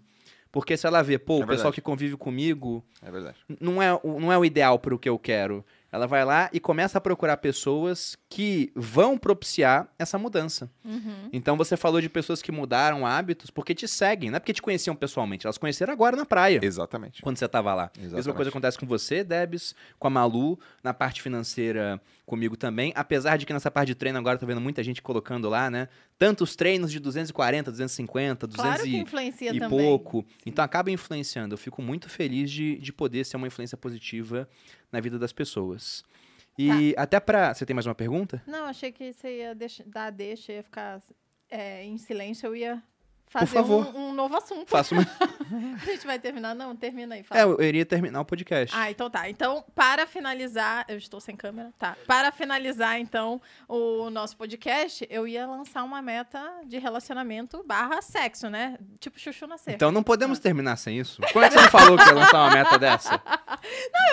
no início. Meu Deus, gente- quase encerra o podcast antes da, da Não, meta. então, exatamente. Qual que... é, vai ser chuchu na cerca, chuchu na estufa? É o que a gente vai Chuchu fazer? Nascer, eu gostei do Experience. Chuchu Experience. Não, Cara, aí- ontem na, na quarta do chamego eu comi ostra, galera. O ostra é muito bom. Deu certaço. eu não sei qual vai ser o desafio, mas coloca na dieta Pra ostra. quem não sabe, ostra é afrodisíaco. Diz que, né? Bota ostra, tira o alface. Tirou alface, vai dar Tá tudo certo. Deixa eu falar uma parada pra você, velho. Da, do alface. E da água tônica. Alface é teu, água tônica é tua. Água tônica, Você eu não falou- lembro. Água tônica. En- Então, a minha esposa, cara, ela. Porque quando. eh, Eu fui Mas alguém podcast- falou de água tônica que eu lembro. Ou você me falou disso, eu não lembro. Eu te falei porque então fale minha para o esposa público, falou que foi você que falou. Será que eu falei? Falou, ela me disse. Então conta. e eu cheio de água tônica na minha geladeira, joguei tudo fora. Não sei. É, pô, você falou num- num- alguma coisa você Não falou nos stories isso. que a água tônica diminuía a libido. Não, gente. E aí alface, imagina. Wallace, você entendeu errado, não. Mas E eu alface- cheio mas de água eu- tônica, cheio, cheio. Falei, joga tudo fora! joga tudo fora! Eu não falei isso, não. eu acho não que foi a. Lalas que pesquisou isso, sabia? Foi a Lalas pesquisou? Acho que foi, porque eu tô lembrando aqui quem falou comigo. Acho eu. que foi a Lalas. Não foi a Lalas? Foi. Cara, Tá, então tá. Então, Mas o, o do alface até, gente, deixando bem claro, é uma brincadeira, Brasília- tá? Porque senão Brasília tá o tem sindicato dos produtores de alface aqui falando, Bruno Perini está errado. A questão é a seguinte, os romanos antigos, a se você pega na obra do Sêneca lá, ele fala que eles davam chá de alface pra acalmar homens com muita potência sexual. Então era um calmante. Outro dia o- o- uma seguidora falou que a avó dela dava alface pros passarinhos pra eles piarem menos. então tem isso, entendeu? é, enfim, mas o Bruno não come alface. Se eu botar, ele não come, mas pode comer, não é que faz mal, nem nada do tipo, vale dizer, né? Mas, então, mas eu não, não, não Você fala do saquei. desafio. Não, eu não sei qual o desafio, eu acabei não pensando aqui. Chuchu nascer com uma semana. Ok, Aí, Xuxa bota Nasce- aí. agora que vocês sabem, né? Botar uma... Façam um desafio, Não. gravem vídeos, postem, marquem a gente. Hashtag Chuchu. Não, mas eu acho que chuchu na cerca, assim, fica muito livre. Pra, pra anual, a gente tem que fazer um chuchu na cerca, pelo menos, por trimestre. Ah, tá legal. Gostei. É, Não é? meta. Aí são quatro chuchu na cerca. É ousado pra quem trabalha É legal, muito. legal. Foi boa, né? foi boa. Eu acho que é, É, pra quem tem é específico, é temporal, Alcançável. É alcançável, bem tangível. Exatamente. Então, aí vocês marquem lá, hashtag chuchu na cerca, Malu Perini. Quem não sabe, a verdade, ó, eu falo bastante de chuchu na cerca lá no Instagram, e quem não sabe, não sabe o que é, então é tranquilo, você pode marcar, o pessoal não É, sabe o que, que é. Acho que vai achar que é um desafio culinário. Com certeza. Vai achar que é comer chuchu de várias formas diferentes. Inclusive, me perguntaram esses dias da onde veio chuchu na cerca. Mas, gente, É um chuchu ditado. na cerca é um ditado que dá mais do que chuchu na cerca. E por quê? Porque chuchu na cerca ou na renha, tem as derivações na serra, é, produz muito, que tipo, dá muito. Você, sem- você percebeu que a Ali já tá ligada no assunto? a maluca. É, é, ela tava no celular o tempo inteiro. Quando foi falar de chuchu na cerca, meteu o orelhão, ligou as antenas. E aí, pra ajudar, já vou fazer um merchan aqui, aproveitando que a gente tá falando de chuchu na cerca. Pra ajudar, pra quem não consegue, entrem lá na Vibrio, porque, inclusive, não trouxe um presente pra você. Ah, pelo amor de Deus. É, devia ter trago. Entrem sem na Vibrio pra casa. dar uma ajudada né? Já que você não, se você não conseguir aí dar esse up. Então, qual que é o objetivo? Um, são quatro chuchu nas cercas por ano, um por trimestre. Um por Nossa, pe- trimestre. pensa no Joel treinando pro Iron Man e mais o chuchu, Chuchu na... cerca. E mais dois filhos. É, E vou mais ter- dois filhos. É, vou mais ter, um que vou ter que fazer chuchu na cerca depois do Iron Man e emendo logo quatro na, segui na seguida. assim. Tem que ser um mês de chuchu e na dá aí uma fábrica de ostra lá, um lugar de ostra lá pra mim.